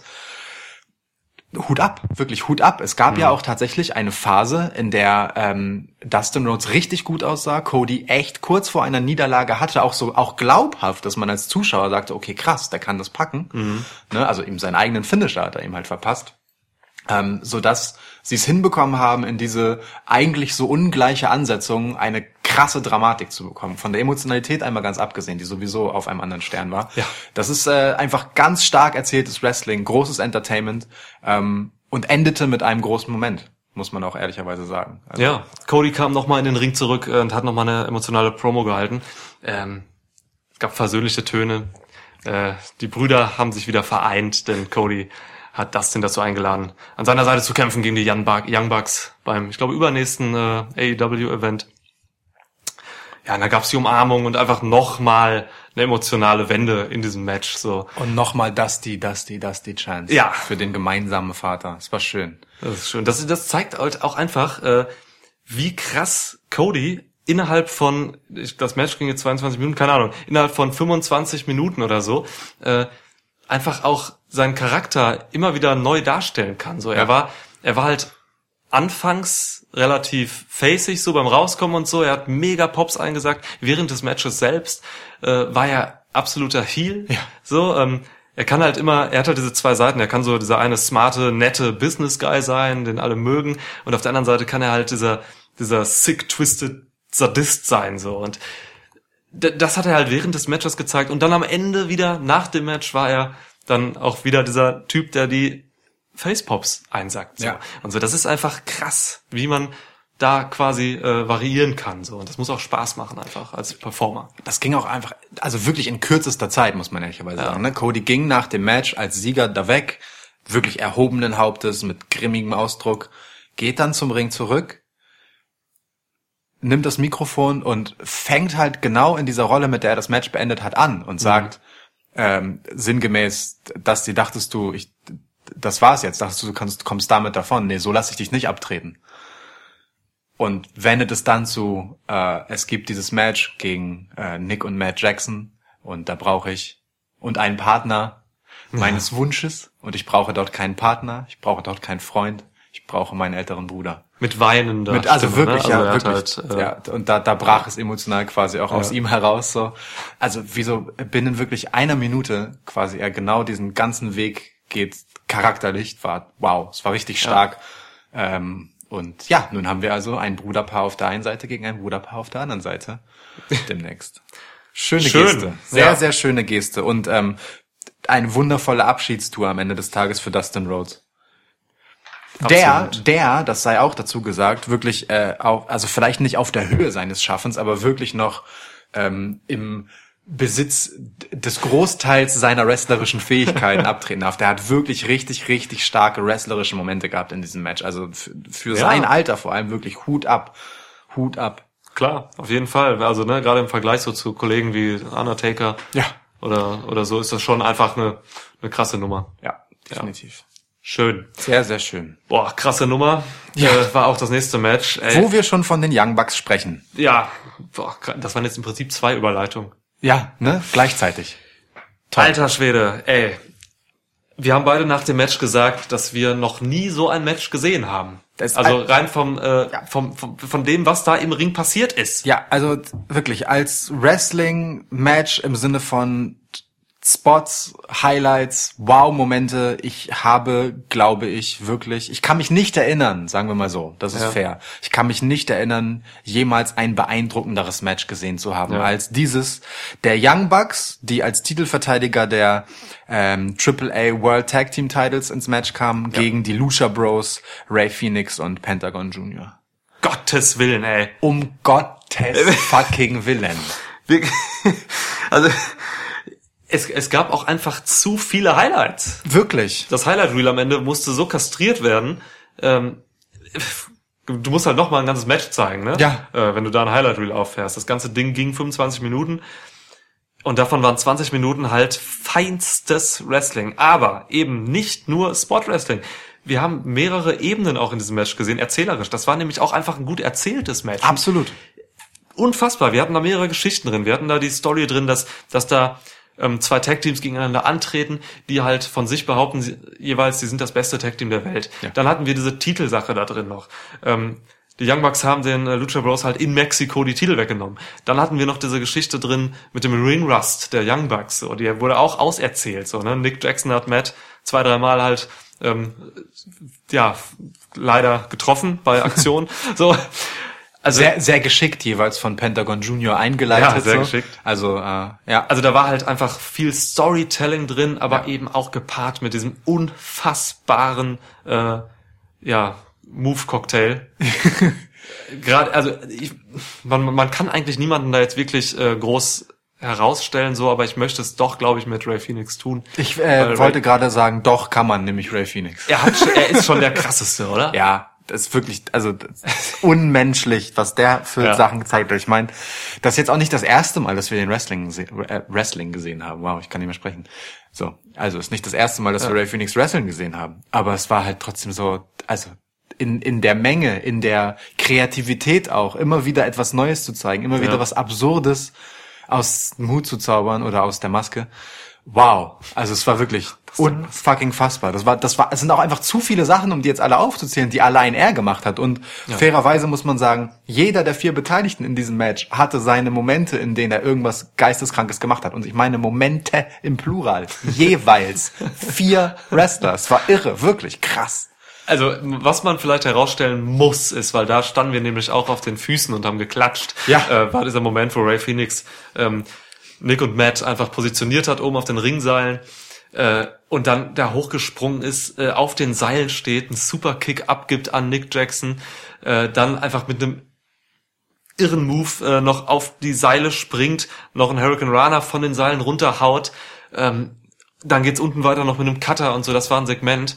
Ähm, ihr erinnert euch daran. Das ist einfach unfassbar, was da passiert ist. Wir haben es nochmal geguckt. Ja, klar. Wir haben es sofort zurückgespult und nochmal geguckt. Das, also wirklich, das war irre. Also nochmal kurz zum, falls ihr das nicht realisiert habt, wenn ihr das gesehen habt, oder falls ihr das überhaupt noch nicht gesehen habt, guckt das. Ray Phoenix stand oben auf dem obersten Ringseil und hat einem der beiden Jackson-Brüder, ich weiß nicht welcher von beiden, Nick. Nick, okay. Nick saß halt auf dem obersten Ringseil, nachdem er quasi seinen mit äh, Eier voran da drauf gehievt wurde, Ja. hat ein, hat ihm einen Superkick gegeben, also auf den obersten Ringseil in der Ringecke stehend, gibt er ihm einen Superkick, bleibt danach stehen und zeigt dann nach einer netten Drehung und einem kurzen Schritt aufs zweite Ringseil, hüpft wieder oben drauf einen Hurricane Runner. Das, also, was da binnen kürzester Zeit an, an Aneinanderreihung von Moves passiert, das Ja. war einfach so, was soll das denn? Ja, ja. Also wirklich irre. Und es war halt nicht der einzige Ray Phoenix Moment. Der hatte halt noch mehr davon. Das war schon echt krass.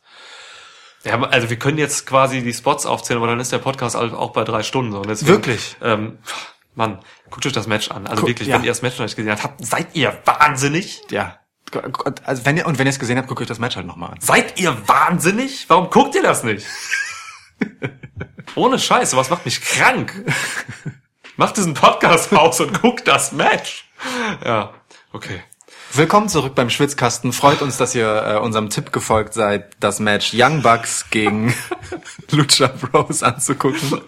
Ich hoffe, äh, ihr seid auch zu der Erkenntnis gekommen, dass es das mehr als wert war. Gewonnen haben, wie ihr gerade gesehen habt, ähm, die Young Bucks. Wir sprechen jetzt wahrscheinlich wirklich zu einer Person, Ja. die es aber nicht mitgekriegt hat. Völlig okay. Motorman Sven sitzt da jetzt und denkt sich so, oh fuck, ich wusste, ich habe irgendein Match verpasst. Total unfair, dass du ihn jetzt nennst. ja klar. Egal. Hat lange kein Shoutout. Ist dann negativ Shoutout. Stimmt. Shoutout Motormann Sven. ähm, also die Young Bucks haben das Ding gewonnen mit dem Melzer Driver gegen Phoenix. Ja. Der Melzer Driver ist ein geisteskranker Move. Also ist ja fast so ähnlich wie der Best Melzer ever, nicht wahr? äh, hier haben wir also den äh, Matt Jackson ist es, der den Pile Driver macht, ne? Äh, während Nick Jackson dann äh, einen äh, ja, einen, ich sage mal einfach Salto vom äh, Slingshot, Flip. Spring, Springboard. es sein, Split-Legged, oder? Slingshot, äh, Springboard, Flip. Genau, sp- äh, müsste Springboard sein, Ja. nicht Slingshot. Flip macht und äh, quasi Phoenix in diesem Fall im Piledriver noch nach unten drückt. Sieht geisteskrank aus. gab halt zehn Situationen, da hätte, da hätte das Match einfach entschieden sein müssen. So, Ja. ne? War im Endeffekt dann auch nachher egal so. Also ich dachte dann auch so, Leute, ist mir scheißegal, macht einfach weiter. So, ja. Also, es gab Ah. wirklich, also das das, der, wenn man irgendeinen Kritikpunkt an dem Match auspacken will, hat Niklas gesagt, während wir das geguckt haben, dann ist es halt, also aus was die alles auskicken, ist doch jetzt einfach auch langsam Banane. Aber dann wurde es halt so absurd, dass es schon wieder völlig okay ist. Ja. Weißt du, also. Und am Ende war es ja dann auch für einen Melzer-Driver, also von dem ja auch irgendwie klar war, dass es am Ende der ultimative Finisher sein würde, wenn Ja. die Jacksons ihn zeigen. Oh Mann, okay. Atmen wir durch. Äh, wir haben noch tatsächlich was vergessen, bevor wir Nämlich zu, stimmt, nämlich zu erwähnen, dass ähm, die Young Bucks in absurd hässlichen Elvis-Outfits auftraten. Das meinte ich nicht. Aber äh, Dann meinst du sicherlich, dass Pentagon und Phoenix wirklich in hervorragend geilen Totenkopfmasken auftraten. meinte ich auch nicht, ist aber Fakt. Ja. So. Nein, ich meine tatsächlich, wir hatten noch äh, die Präsentation des äh, AEW-Titles. Ah ja, aber das Vergessen. ist doch an dieser Stelle eine gute Überleitung, denn im nun noch fehlenden Match wurde der zweite äh, Kontrahent für das erste AEW-Title-Match ausgefochten. Ja. Aber zu dem Match kommen wir gleich, nachdem wir die Präsentation besprochen hatten. Die Präsentation. Ja, Jack Whitehall steht im Ring. Ich kenne den nicht. Ich auch nicht. Äh, ist auch egal. Es ging darum, er hat Brad, also Hitman Hart, zum Ring What? geholt. What? Ja, das ist halt echt, äh, also da könnte man Vince halt auch wirklich einfach mit einem Brett ins Gesicht schlagen. Brett, wegen Brett. Ja, voll. Sau clever. Ja, mega witz- witzig. Ähm, Mega winzig. Äh, Mega- witzig. oh Gott. ähm, also schon krass, dass Brett da auftritt. Das war für mich tatsächlich die Überraschung dieser Show. Für mich nicht. Ähm, nachher kommt, also ne, Awesome Kong war geil, ähm, Moxley war geil. Vom Überraschungsfaktor her äh, war es aber eben nicht so krass für mich, wie jetzt, dass da wirklich diese WWE-Legende auftritt. So ist halt wirklich einfach eine krasse, ein krasses Statement gegen Vince. Das definitiv. Ähm, aber irgendwie, also anders gefragt, hattest du so einen Moment, boah, heftig, krasse, geile Sache, dass Brad Hart da ist? Dass Bret Hart da ist. Also Ähm, hattest du, ja. war, war das dein Gefühl? Ja, anfangs hatte ich Okay, das. okay, also krass. es ist unabhängig, ich trenne das natürlich davon, ähm, von meinen Gefühlen für Bret Hart, weil die Ja. Bret Hart an sich finde ich mittlerweile einfach nur noch kacke, weil es ein verbitterter alter Mann ist, Ja, genau. der einfach nur rumstenkert, ähm, in den meisten Teilen, wenn man ihn sieht. Aber trotz, aber ich sehe das halt nochmal auf der anderen Seite vom Impact her, Ja. dass da eben dieser für WWE sehr wichtige Mann einfach äh, sich klar bekennt zu einem Konkurrenzprodukt so und das ist halt für mich einfach ähm, schon ein großer Impact gewesen so ja Ja, das verstehe ich. Bei mir hat es halt ähm, direkt einen ganz üblen Beigeschmack gehabt, ähm, dass man halt jemanden nimmt, der für mich zumindest, das ist meine persönliche Wahrnehmung, ähm, sich in der Vergangenheit für keinen schlechten Auftritt zu schade war. Ähm, so und scha also keine Ahnung, es, mir, mir fielen aus dem Stand halt einfach diverse Leute ein, die ich krasser gefunden hätte als Bret Hart. Also meinetwegen hätte man auch, äh, ich weiß nicht, Kevin Nash ja, oder auch von denen, die schon da waren. Lass äh, Dallas Page zum Beispiel dahin. Also der einfach ein würdiger Repräsentant war, wäre für, für so eine Nummer. Ähm, äh, jemand, der, ich sage mal, in Würde mit einer Legacy gealtert ist und nicht, nicht jemand, der, der in den letzten Jahren halt eher damit beschäftigt war, sein eigenes Erbe und seinen Namen zu beschmutzen.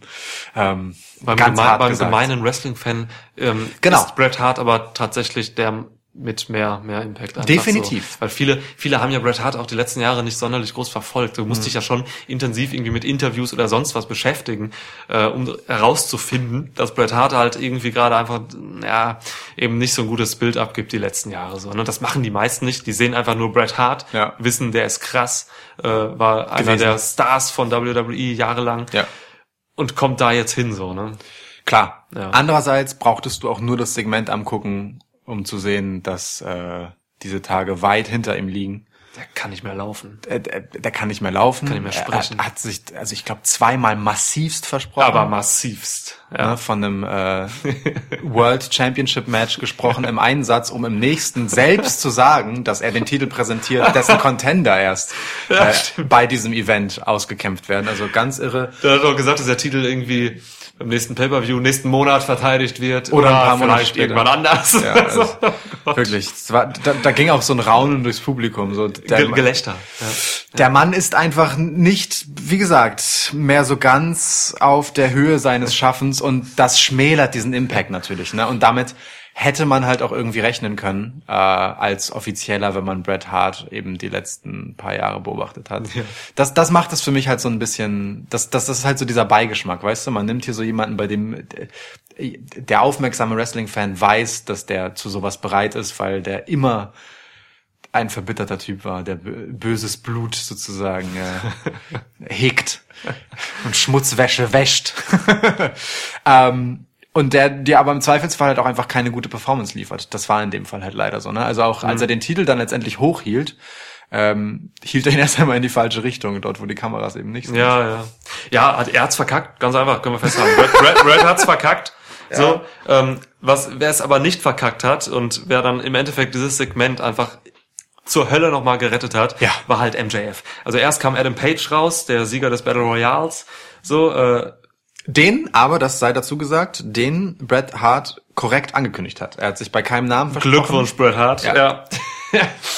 ja, und MJF kam dann halt raus. Äh, wie gesagt, ich habe das anfangs erzählt. Äh, für mich, nee, das habe ich glaube ich noch gar nicht gesagt. Ne? Es ist MJF ist für mich der Performer, der jetzt bei diesem Event seinen Marktwert ähm, am meisten gesteigert hat. So, er hat einfach äh, abgeliefert. So, er ist einer der und ich möchte wirklich sagen, einer der Top 5 Promo-Leute äh, überhaupt im Wrestling-Business. Der Typ ist mega jung, er ist ein absolutes Arschloch und äh, er bringt es so geil rüber. Diese Promo, die er da geliefert hat, ey, fehlerfrei, absolut on point, inhaltlich top, äh, in jeglicher Hinsicht äh, rhetorisch genial. mehrere geile Wendungen drin gehabt. Eine astrein perfekte Heel-Promo. wirklich. Referenzen auf alles Mögliche, wie er da Brad einfach nochmal gesagt hat, äh, Vorsicht, da kommt ein Fan gleich oder so und sich Ja. dann totlacht und so. Ähm, Referenz auf die Hall of Fame, wo Brad attackiert wurde. Ach, mein Gott, also das ist wirklich, das ist wirklich großes Kino, was MJF da geliefert hat. So. Dann, dann hat er ja noch angesetzt, äh, Bret Harts Catchphrase, the best there is, the, the best there was and the best there ever will be, ähm, zu übernehmen und auf sich zu beziehen, um dann aber mittendrin abzubrechen und zu sagen, nee, die Catchphrase ist scheiße. Das Catchphrase sucks, ja. Gegenschnitt, Brad the Hitman Hart mit einem relativ äh, gleichgültigen Gesichtsausdruck. Schlechtester Pokerface im Business. Das, das ist halt krass, ne? Man hat immer so mehrere Gegenschnitte probiert, so, ey, vielleicht kommt jetzt was Ja. von Brad, aber nee. Schnell, schnell wieder zu MJF rüberschneiden. er, er ist kurz davor zu lachen, Ja. weil es halt wirklich auch einfach lustig ist, Ja, ja, glaube ich. voll, aber es So. war wirklich schrecklich delivered. Ja, Bret Hart hat alles verkackt. Er ist sogar nachher, Fun Fact, das hat man nicht mehr gesehen bei den Kameras, aber er ist nachher noch gestürzt beim Rausgehen. Hat die falsche, er hat die, man hat noch gesehen, er ist halt falsch gegangen. Also die Entrances waren ja rechts und links, die Tunnel. Er geht geradeaus weiter und so. Dann ist er noch irgendwie darüber, wollte darüber steigen noch und ist gestürzt. Aber das Oh. ist auch, das ist auch Diamond Dallas Page passiert. Der wäre auch beinahe durch, also durch die Mitte gelaufen mit Brandy Rhodes. Ja, zum Glück ist er nicht gestürzt. Genau, sondern hat sie dann heil doch noch den richtigen Weg entlang getragen. Ja. Thank you, DDP. Ja. Ja, ja. nun gut, aber wir haben den Titel gesehen. Äh, ist ein hübscher Titel, recht klassisch gehaltener Titel, würde ich sagen. Oh, ich äh, finde nicht so geil, muss ich sagen. Ich finde ihn äh, viel zu überladen. Ja? Der hat zu viel, der hat zu viel Gold und Glitzer und äh, Glitzer weniger, aber er ist, er hat zu viel Metall. Ich mag das tatsächlich. Ich, mich erinnert das an den alten äh, World Heavyweight Title von WWE, den es heutzutage nicht mehr gibt. Ja. Den fand ich immer sehr schön, weil der halt so, äh, ja, wie gesagt, so, so klassisch einfach aussieht. Irgendwie sowas, blöd gesagt, so, so, äh, so, so, so irgendwie so nach antiker Gladiatorenkampf aussieht oder Ja. so. Ähm, ich finde das eigentlich ganz geil. Ich mag das. Aber ist okay. Ich, äh, Okay. ich sehe das. Ich, seh, ich sehe auch, dass das Internet eher auf deiner Seite ist, aber es ist okay für mich. Ich stehe dahinter. Ich finde den Titel eigentlich ganz ansprechend. Okay. Gut. Ja. Wenn du meinst. Ja. Ja, Finde ihn genau. schöner als den 24-7-Title. Aber das ist auch nicht schwer. Ist auch so geil, ne, dass jetzt zeitnah, zeitgleich einfach diese beiden Titel präsentiert wurden. Das ist echt, das ist echt bitter und symbolisch. Ja, wirklich. Nun gut, aber kommen wir zum Match. Kommen wir zum letzten Highlight der Show.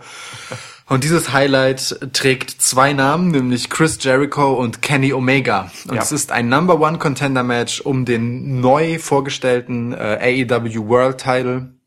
Ähm, ja, um den also Adam Page gegen einen der beiden Kontrahenten dieses Matches Ja. kämpfen wird. Ja, ja, ja. Dreckiges Match. Uh, Dreckiges, heftiges Match. Längste Match des Abends. wie zu erwarten. Erstmal fangen wir bei den Entrances an. Äh, Kennys, Kennys war relativ unspektakulär. Ähm, Jerichos Entrance äh, hat sich Cody ausgedacht. Äh, die, die Idee hatte er dazu. Ähm, war ganz cool. Also man hatte halt die verschiedenen Phasen seiner von Jerichos Karriere gesehen. Kam erst das Lionheart raus, ähm, gemimt von einem Double. Danach ähm, mit der List of Jericho. Äh, eines seiner, seiner, seiner besten Gimmicks. Naja, und letztendlich dann ähm, auch mit der Jacke, mit der, mit der Glitzer-Rock-Jacke. Ja. Ich habe für einen kurzen Moment halt gedacht, ob das die Kenny Omega Entrance möglicherweise ist, mit der er Chris Jericho verarschen will. Ach so. So, weißt du? Und dann halt seine Kumpels inklusive eben, also dass das bei, dass die beiden anderen ähm, äh, bei den ersten Episoden, also einmal das Lionheart Gimmick, Gimmick und die List of Jericho, äh, dann die Jackson Brüder gewesen wären, also die Young Bucks, Ja. äh, und dann eben Cody mit der Jacke und dann letztendlich Kenny Omega auftaucht, wenn alle Chris Jericho erwarten, so äh, als als Seitenhieb von The Elite gegen Chris Jericho. Aber es war Chris Jerichos Entrance, der dann als ähm, Evil Chris Jericho auftaucht. Ist einfach Evil Jericho, ne? Ja. Ja.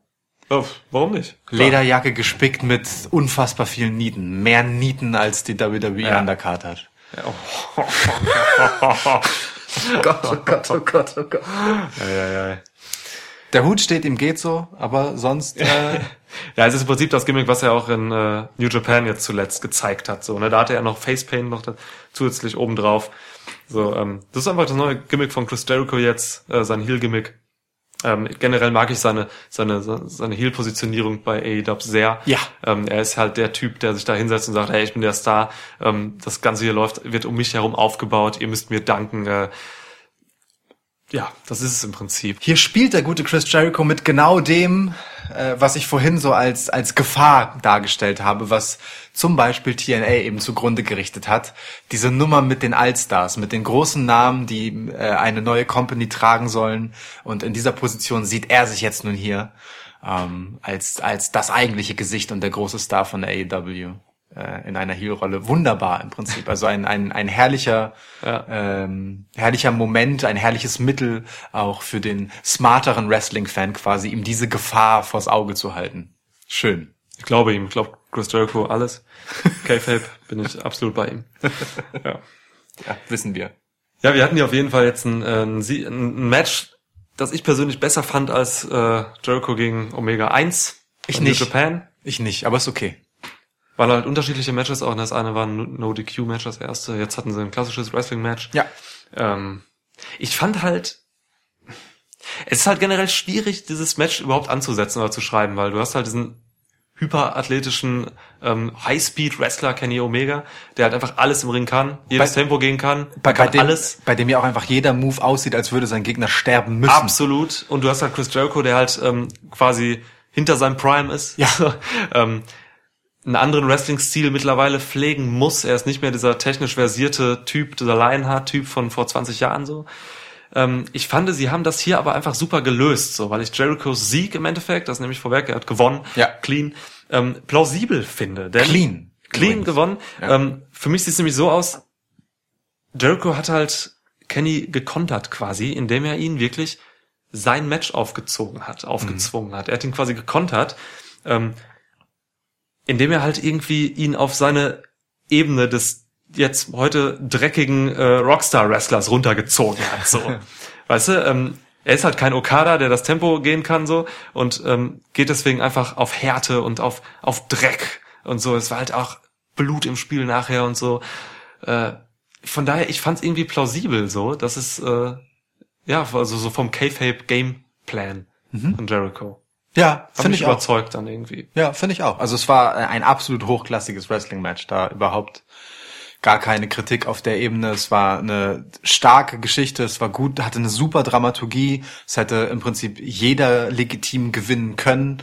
Ähm, das äh, war für mich auch eine Überraschung im Endeffekt, dass Jericho gewinnt. Ähm, ich hätte schon gedacht, dass man den, den eigenen Star in Anführungsstrichen äh, lieber in so einem Titelmatch positionieren möchte. Auf der anderen Seite, ähm, wenn ich dann daran denke, dass eben Adam Page derjenige ist, der aus dem Battle Royale als Sieger hervorgegangen ist und im Prinzip halt schon der eigene Star ist und das Face, dann macht es natürlich Sinn, dass man mit Chris Jericho einen absoluten Draw-Heel Ja. äh, dagegen stellt. Also jemanden, der dir halt, äh, ja, auch einfach hervorragende Werbung für die Nummer macht. So. Guter, guter Punkt, einfach auch um Page over zu bringen. Ne? Ja, genau. Der Und- noch nicht im absoluten Main Event so ist, einfach. Der ist einfach immer dran so, aber ist halt auch für viele noch einfach ein Neuling so. Genau. Ja. Insofern total Guter cleverer und cooler Move. Ähm, aber mh, ich habe einfach das äh, erste Match zwischen Chris Jericho und Kenny Omega in besserer Erinnerung, um ehrlich zu sein. Ich habe es jetzt nicht hintereinander geguckt und verglichen, aber ähm, mich hat das halt mehr fasziniert. So, New äh, sag ich Japan ganz damals, ehrlich. Ja, genau. Wrestle Kingdom. Liegt aber halt auch daran, äh, an genau dem, was du analysiert hast, als die Stärke des Matches, ne? Dass äh, hier halt klar die Geschichte war, ähm, dass Chris Jericho das Match in seiner Art bestimmt und dominiert. So, dominiert heißt in diesem Fall halt nicht, dass er die ganze Zeit die Oberhand hatte, aber dass er klar das Tempo und den Ton angibt. Dass Kenny Omega seine unfassbar absurde Schnelligkeit und Härte immer nur akzentuiert kurz zum Explodieren bringen kann, bevor es dann wieder von Chris Jericho runtergezerrt wird Ja. äh, im Tempo auf sein eben seine Gangart.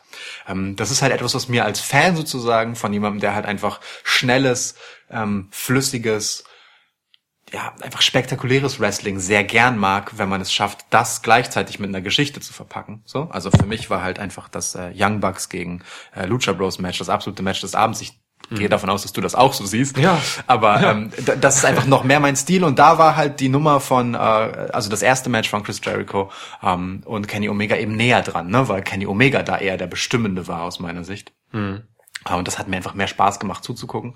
Aber ist auch völlig okay, weil ich gehe mit allen Argumenten, die du gesagt hast, mit. Auf der Metaebene war das genau richtig, das so zu machen.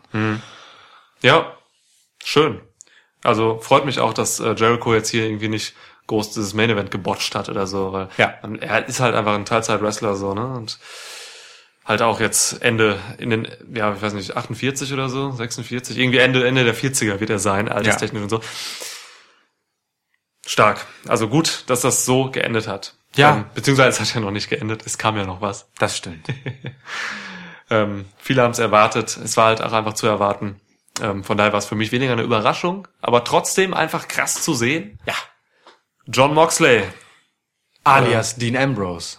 ist AE-Dub. Ja, er Ja. kam einfach rein, das Publikum äh, hat alle umgewämst. Erst Jericho, nachdem er noch eine gute Promo gehalten hat. Dann hat er äh, Paul Turner, den Referee, noch einen Dirty Deeds verpasst.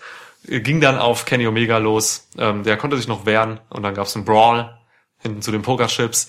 Ähm, Gigantische Pokerchips, gigantische Pokerchips. die dort als Deko standen. Ja, und Auf Dean Ambrose ist quasi äh, jetzt legit da. Ja, auf den, auf den Pokerchips gab's nochmal einen DDT. beziehungsweise in Dirty Deeds, Entschuldigung. Ja, ist ja eine DDT-Variante. Ich weiß. Ja. Ja. möchte ihn nur bei diesem Namen nennen. Double Underhook. Und DDT. dann, so ist es. Ähm, und dann ein Wurf von Kenny Omega runter vom Pokerchips-Stapel. ja. Ja. Ja, Schön. was, was, was, was erwartest du von Mox? Von John Moxley. Ja. Intensität. Das ist das, womit er reingekommen ist. Ähm, also, ne, er hat quasi Ruthless Aggression. die, die, die Shield Entrance mehr oder minder gebracht. Oh, Durchs- da habe ich doch gar nicht drüber ja, ja, nachgedacht. er kam durchs Publikum halt rein, Oh. heizte da so längs quasi durch die Ränge Ja. äh, und kam dann zum Ring, also unter frenetischem Jubel halt der Fans, sobald sie es gemerkt haben. Es war die Shield, Shield Entrance. Entrance, ja. Also ohne das Stehen da, ohne dass die Musik schon lief, sondern er kam da einfach rein. Roman war auch nicht da. Roman war auch nicht da. ähm, und, Ist Roman Reigns Luchasaurus? Nein. Okay. Ähm, es gibt mehrere Gründe, die dagegen sprechen. ähm, Henna-Tattoos könnten es Das- übertünchen. Okay. die Wildcard Rule erlaubt nur das Auftauchen bei einem anderen WWE-Brand, nicht irgendwo anders.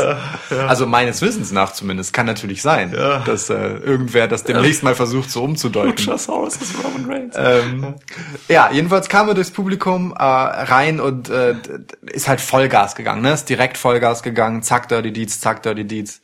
Ähm, ein paar schlechte Faustschläge wie immer von ihm.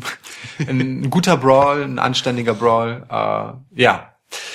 Und eine ähm, Performance, die insgesamt halt so, ich sage mal, ähm, ja, Dean Ambrose, wie man ihn kennt, in so einfach noch mal überdrehter war letztendlich. So, ähm, die Körpersprache ist die typische Dean Ambrose Körpersprache gewesen, aber halt wie gesagt mit so einem Quäntchen mehr durchdrehen einfach, mit Quäntchen mehr Irre Ja.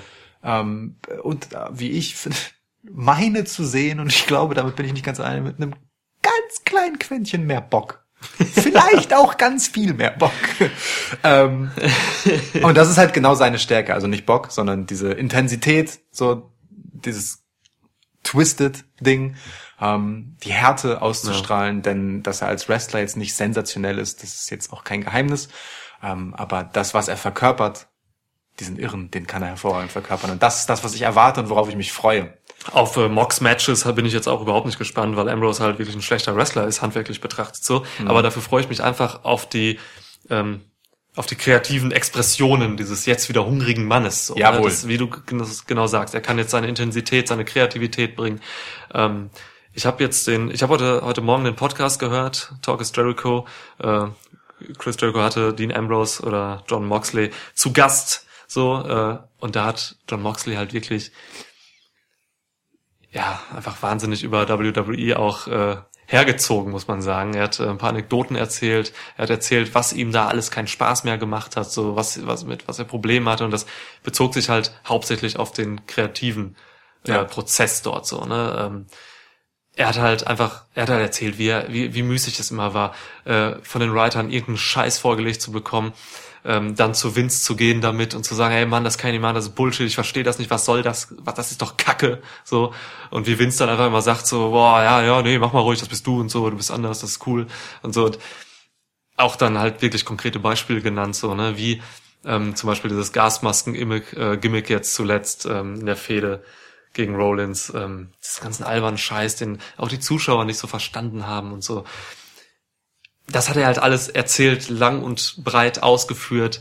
Ähm, ganz interessant, also aktuelle Talk is Jericho-Episode, hört euch mal an. Ähm, naja, und äh, er hat dann auch gesagt, so, I, I feel like, like the weight of the world is off my shoulders. So, ne? Und das, das glaubt man ihm auch, wenn man ihm zuhört. Ähm, weil er halt ein Typ ist, das sagt er in dem Podcast auch, er hat halt am meisten Bock oder er freut sich am meisten immer während der Arbeit auf Promos, so Ja. kreative Promos. Und die wurden ihm halt einfach verwehrt in Sachen Kreativität und Qualität bei WWE zuletzt aus seiner Perspektive und ich glaube auch aus der Perspektive vieler Zuschauer. So und von daher, ähm, ja, er wirkte da einfach wie jemand, der jetzt gerade wieder richtig Bock hat und Ja. dann vielleicht auch äh, einfach noch mal ein anderes Gesicht zeigen wird jetzt bei AEW so, ein kreativ, weil er sich eben jetzt entfalten kann. Ja. Und da bin ich gespannt drauf. Bin ich auch. Ich finde es allerdings schade, dass er äh, direkt danach, so direkt nach seinem Debüt, quasi die erste äh, öffentliche Gelegenheit nutzt, um einfach äh, nachzutreten, in Anführungsstrichen. Ähm, ich verstehe das komplett, so auf persönlicher Ebene. Hm, Find's aber an diesem Punkt, ehrlich gesagt, äh, für halt das die, die neue Monday Night War, wenn man so will, ja, also das ähm, die Auseinandersetzung halt äh, als und auch das sich selbst platzieren als neuer Konkurrent für WWE einfach äh, irgendwie schwach, weil Nachtreten immer sehr einfach ist, anstatt dem äh, einfach ein besseres Produkt am Ende des Tages direkt gegenüberzustellen. Er hat ja de facto noch nichts gemacht, außer reingerannt zu kommen und ein paar Moves zu verteilen. Mhm. So. Ähm, Finde ich irgendwie schade. Also da habe ich, ähm, bin ich ein bisschen enttäuscht, also auf persönlich, auf so charakterlicher Ebene, ehrlich gesagt. Geht mir genauso. Das ist, äh, das ist ein Problem. Ich finde, das kommt auch bei, also bei vielen Leuten, wie zum Beispiel Ryback ist da so ein gutes Beispiel. Der tritt halt seit, seit er weg ist, tritt er einfach immer nach und das wird so peinlich schon. Ja. Bei, bei Mox ist es jetzt irgendwie okay so, weil er halt irgendwie gerade auf so einer Welle von AEW mitreitet, die halt äh, gerade einfach von Positivität auch umzogen ist. Aber ich glaube auch, man sollte sich mal fragen, muss das sein? Ja. Musst du da nachtreten? Ich meine, er sagt auch anfangs zum Podcast so, dass er WWE viel zu verdanken hat und so, dafür Geld verdient hat und sowas. Aber ich finde auch, ey, es ist anständiger und irgendwie zeugt, zeugt von Größe, wenn man äh, sich dann wirklich auf die Zukunft und äh, auf, das, auf die neue Company konzentriert Ja. und die alte einfach in Ruhe lässt. So, weil da arbeiten auch noch viele deiner Freunde. Ähm, ich weiß nicht, man muss das eigentlich nicht so bringen. Das ist, äh, ich, bin ich voll bei dir. Finde ich auch eigentlich nicht cool. Ja. Ja. Ja. Folgt nun, ist die Frage, äh, die große WWE Abgängewelle nach diesem Event. Naja, also ich denke mal, die Verträge, die jetzt nicht verlängert worden sind, äh, die halt auslaufen, so wie von The Club und so, die sehe ich schon auch dann gehen, wenn sie denn dort landen. Also es, ja, es geht, also ne, man, man, man, man schießt immer sehr schnell, viele sagen immer sofort, ja, der und der, die müssen jetzt alle zu AEW, aber ey, auch das Roster nimmt nicht jeden auf. Das ist ja jetzt nicht irgendwie so, dass da jeder, der irgendwie einen Namen hat oder so hinkommt. Ganz im Gegenteil. Ja. Äh, die Namen sind da, die großen Namen sind eher unterrepräsentiert, äh, was ich auch gut finde. Wir hatten das äh, zwischenzeitlich besprochen. So, ähm, AEW wird einen Teufel tun, jetzt einfach jeden großen ähm, WWE-Star da anzuheuern. So, Ja. das geht voll nach hinten los. So, ne? ähm, ich kann mir vorstellen, dass eben Sonderfälle wie The Revival zum Beispiel oder eben Anderson und Gallows, so, dass die gerne aufgenommen werden und auch mit offenen Armen. Aber du nimmst jetzt nicht jeden, der da weggeht. Ja, das denke ich auch. Ja. Vor allem, also ich meine, gerade die beiden genannten Tag-Teams kommen ja auch mit einer Geschichte, mit einer Vorgeschichte, die schon vor WWE einfach Ja. beginnt. Ähm, und äh, durchaus ruhmreich ist. Ja. Ne? Die haben halt äh, auch ihren Status einfach außerhalb von WWE schon gehabt. Ähm, und da ist man eher sozusagen als, als ehemaliger Weggefährte dann auch einfach verbunden und sagt so, hey, komm gerne. Aber was AEW jetzt als Herausforderung vor sich hat und das vielleicht auch ein bisschen als Fazit für das Event ist einfach, ähm, ja, sich ein eigenes Standing aufzubauen. Ne? Also ähm, die Leute, die bei diesem Event abgeliefert haben, sind die Leute, von denen man das erwartet hat. Ähm, das ist cool, das ist wirklich wunderbar. Aber man muss eben zeigen, dass man mehr ist als diese Ansammlung von Namen, die gutes Wrestling liefern, dass die genannten Protagonisten aber auch schon woanders vorher geliefert haben und auch jederzeit woanders liefern können. Es geht darum, eine eigene, eine eigene Identität herauszubilden, ähm, Geschichten auf vielleicht eine andere Art zu erzählen, einen Stil zu etablieren und vor allem auch eigene neue Namen zu etablieren, die die Company dann insgesamt halt mittragen. So. Und, und voll. Und der Schlüssel dazu ist meiner Meinung nach, oder einer der Hauptschlüssel, ähm, was auch so gewollt ist und auch jetzt schon umgesetzt wurde, meines Wissens, ähm, ist eben, dass man die Kreativität der Performer, der Wrestler und Wrestlerinnen äh, quasi ähm, sieht und auch äh, nutzt. So, ähm, ne? wir sind eben dabei, das äh, sagt den Ambrose im Podcast auch. Will- AEW will halt von den Scripts weg, so und das ist genau richtig. Also das ist, es sind wahnsinnig talentierte, kreative Köpfe da jetzt enga- engagiert, ähm, die halt einfach jetzt auch sich ausleben können. Und äh, ich glaube, davon profitiert dieses Business sehr. Und äh, ich bin zuversichtlich, dass man da einfach wahnsinnig viel Neues einfach erleben wird und sehen wird, weil eben einfach so viel ungeahntes Potenzial dann auch da schlummert. Ja. Aber es ist natürlich auch eine neue Anforderung oder eine, was heißt eine neue Anforderung? Einfach eine weitere Anforderung an das eigene Talent, ne? Du bist dann halt äh, dazu au- aufgerufen und angehalten, mehr zu sein als bloß ein guter Wrestler. du musst auch einfach ein guter Charakterdarsteller sein und überhaupt erstmal einen eigenen Charakter entwickeln und mitbringen. Ähm, und da gibt es halt so einige Talente, bei denen, die das halt einfach erstmal noch schuldig sind. Also nimm zum Beispiel den Jack Evans, über den wir vorhin gesprochen haben. Unfassbar spektakulärer Wrestler. Aber wofür steht er halt eigentlich, außer für unglaublich spektakuläres Wrestling? Es ist halt eine Herausforderung, ähm, dem ein, blöd gesagt, Gesicht zu geben. Ja, oder Sean Spears, ne? Ty Dillinger. Ja. So, das ähm, ist natürlich, das sind Leute, ähm, die, es kann jetzt nicht jeder, da, da ist ja auch nicht jeder ein wahnsinnig kreativer Writer für sich selbst oder für andere so, ne? Das ist ja auch immer, das passiert ja alles in Zusammenarbeit Klar. und in Gesprächen und Prozessen mit anderen so. Manche brauchen eben natürlich noch mehr Hilfe, glaube ich, und äh, manche eben nicht. So und ja, eben das zu, äh, das auszuloten und da einen richtigen Weg für jeden zu finden, das ist eine Herausforderung. Und das wird man dann in den wöchentlichen TV-Shows sehen, ob das funktioniert und ob das ankommt. Ja, Gute Zeiten, Ja. harte Zeiten. Ich meine, bei anderen Charakteren ist natürlich schon deutlich sichtbar und klar, ne, in welche Richtung es geht und dass das einfach auch Ja. äh, Akteure sind, bei denen äh, das genau der richtige Weg ist, eben weil sie über das Wrestling sein, Wrestler sein hinaus äh, einfach noch unglaublich viel kreative Energie in sich haben. Insofern total spannend, kann halt genau das, genau dieser Punkt, äh, dass die Akteure mehr bestimmen, was sie eigentlich darstellen, kann halt dieser Gamechanger sein ähm, weil viele der Probleme, die WWE immer wieder angehängt werden, halt das kreative äh, Produkt letztendlich sind. Also das Writing, die Stories, die Scripts, das, was den Wrestlern dort vorgesetzt wird und irgendwie, naja, Kontinuität vermissen lässt, Logiklücken offenbart, teilweise nicht zu den Leuten passt. Während die guten Gimmicks, die man halt so, die guten Geschichten, die guten Charaktere, ähm, oft diejenigen sind, das ist zumindest das, was man mitbekommt, ähm, die von den Wrestlern selbst kommen. Man nehme halt Bray Wyatt zum Beispiel ganz aktuell, hat ein total spannendes Gimmick verkörpert, das er selbst äh, entwickelt und vorgebracht hat. Ne? Ja. Absolute Ausnahme, aber ne? ja das äh, darf halt nicht jeder. Ja. Okay. Okay. Boah, wo sind wir? Wie viel? 1,45. Okay, langer Podcast. Ja. Aber ist auch wichtig, einfach mal, weil es eben unser erster AEW Podcast ist. So, ne? Und äh, wir haben das schon mal gesagt, wer es nicht weiß, wir gehen damit in Serie. also ähm, wir Schwitzkasten ist AEW. Ja, AE Schwitzkasten. Ich habe den, ich habe den Hashtag schon mal versucht zu etablieren. Bis jetzt noch keiner drauf angesprochen. Ja.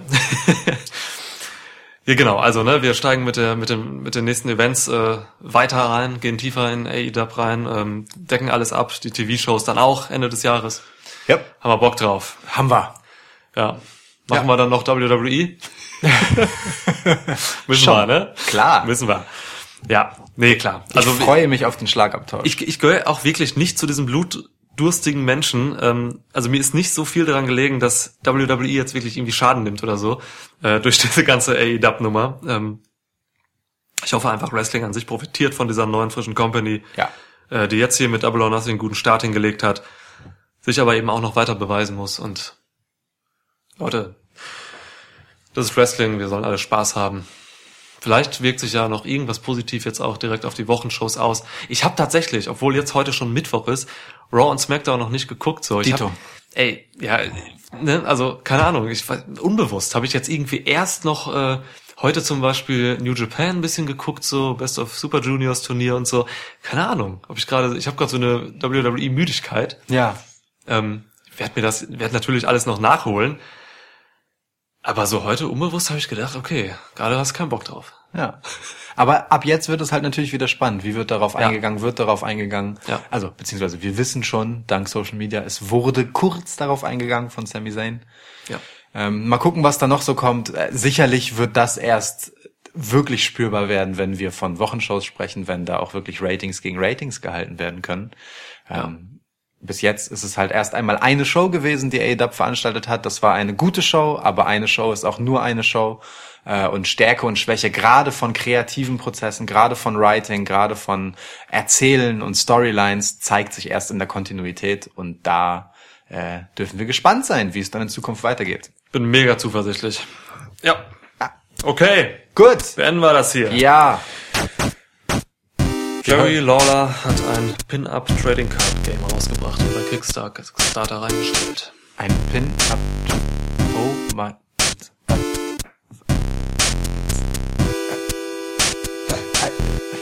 Was?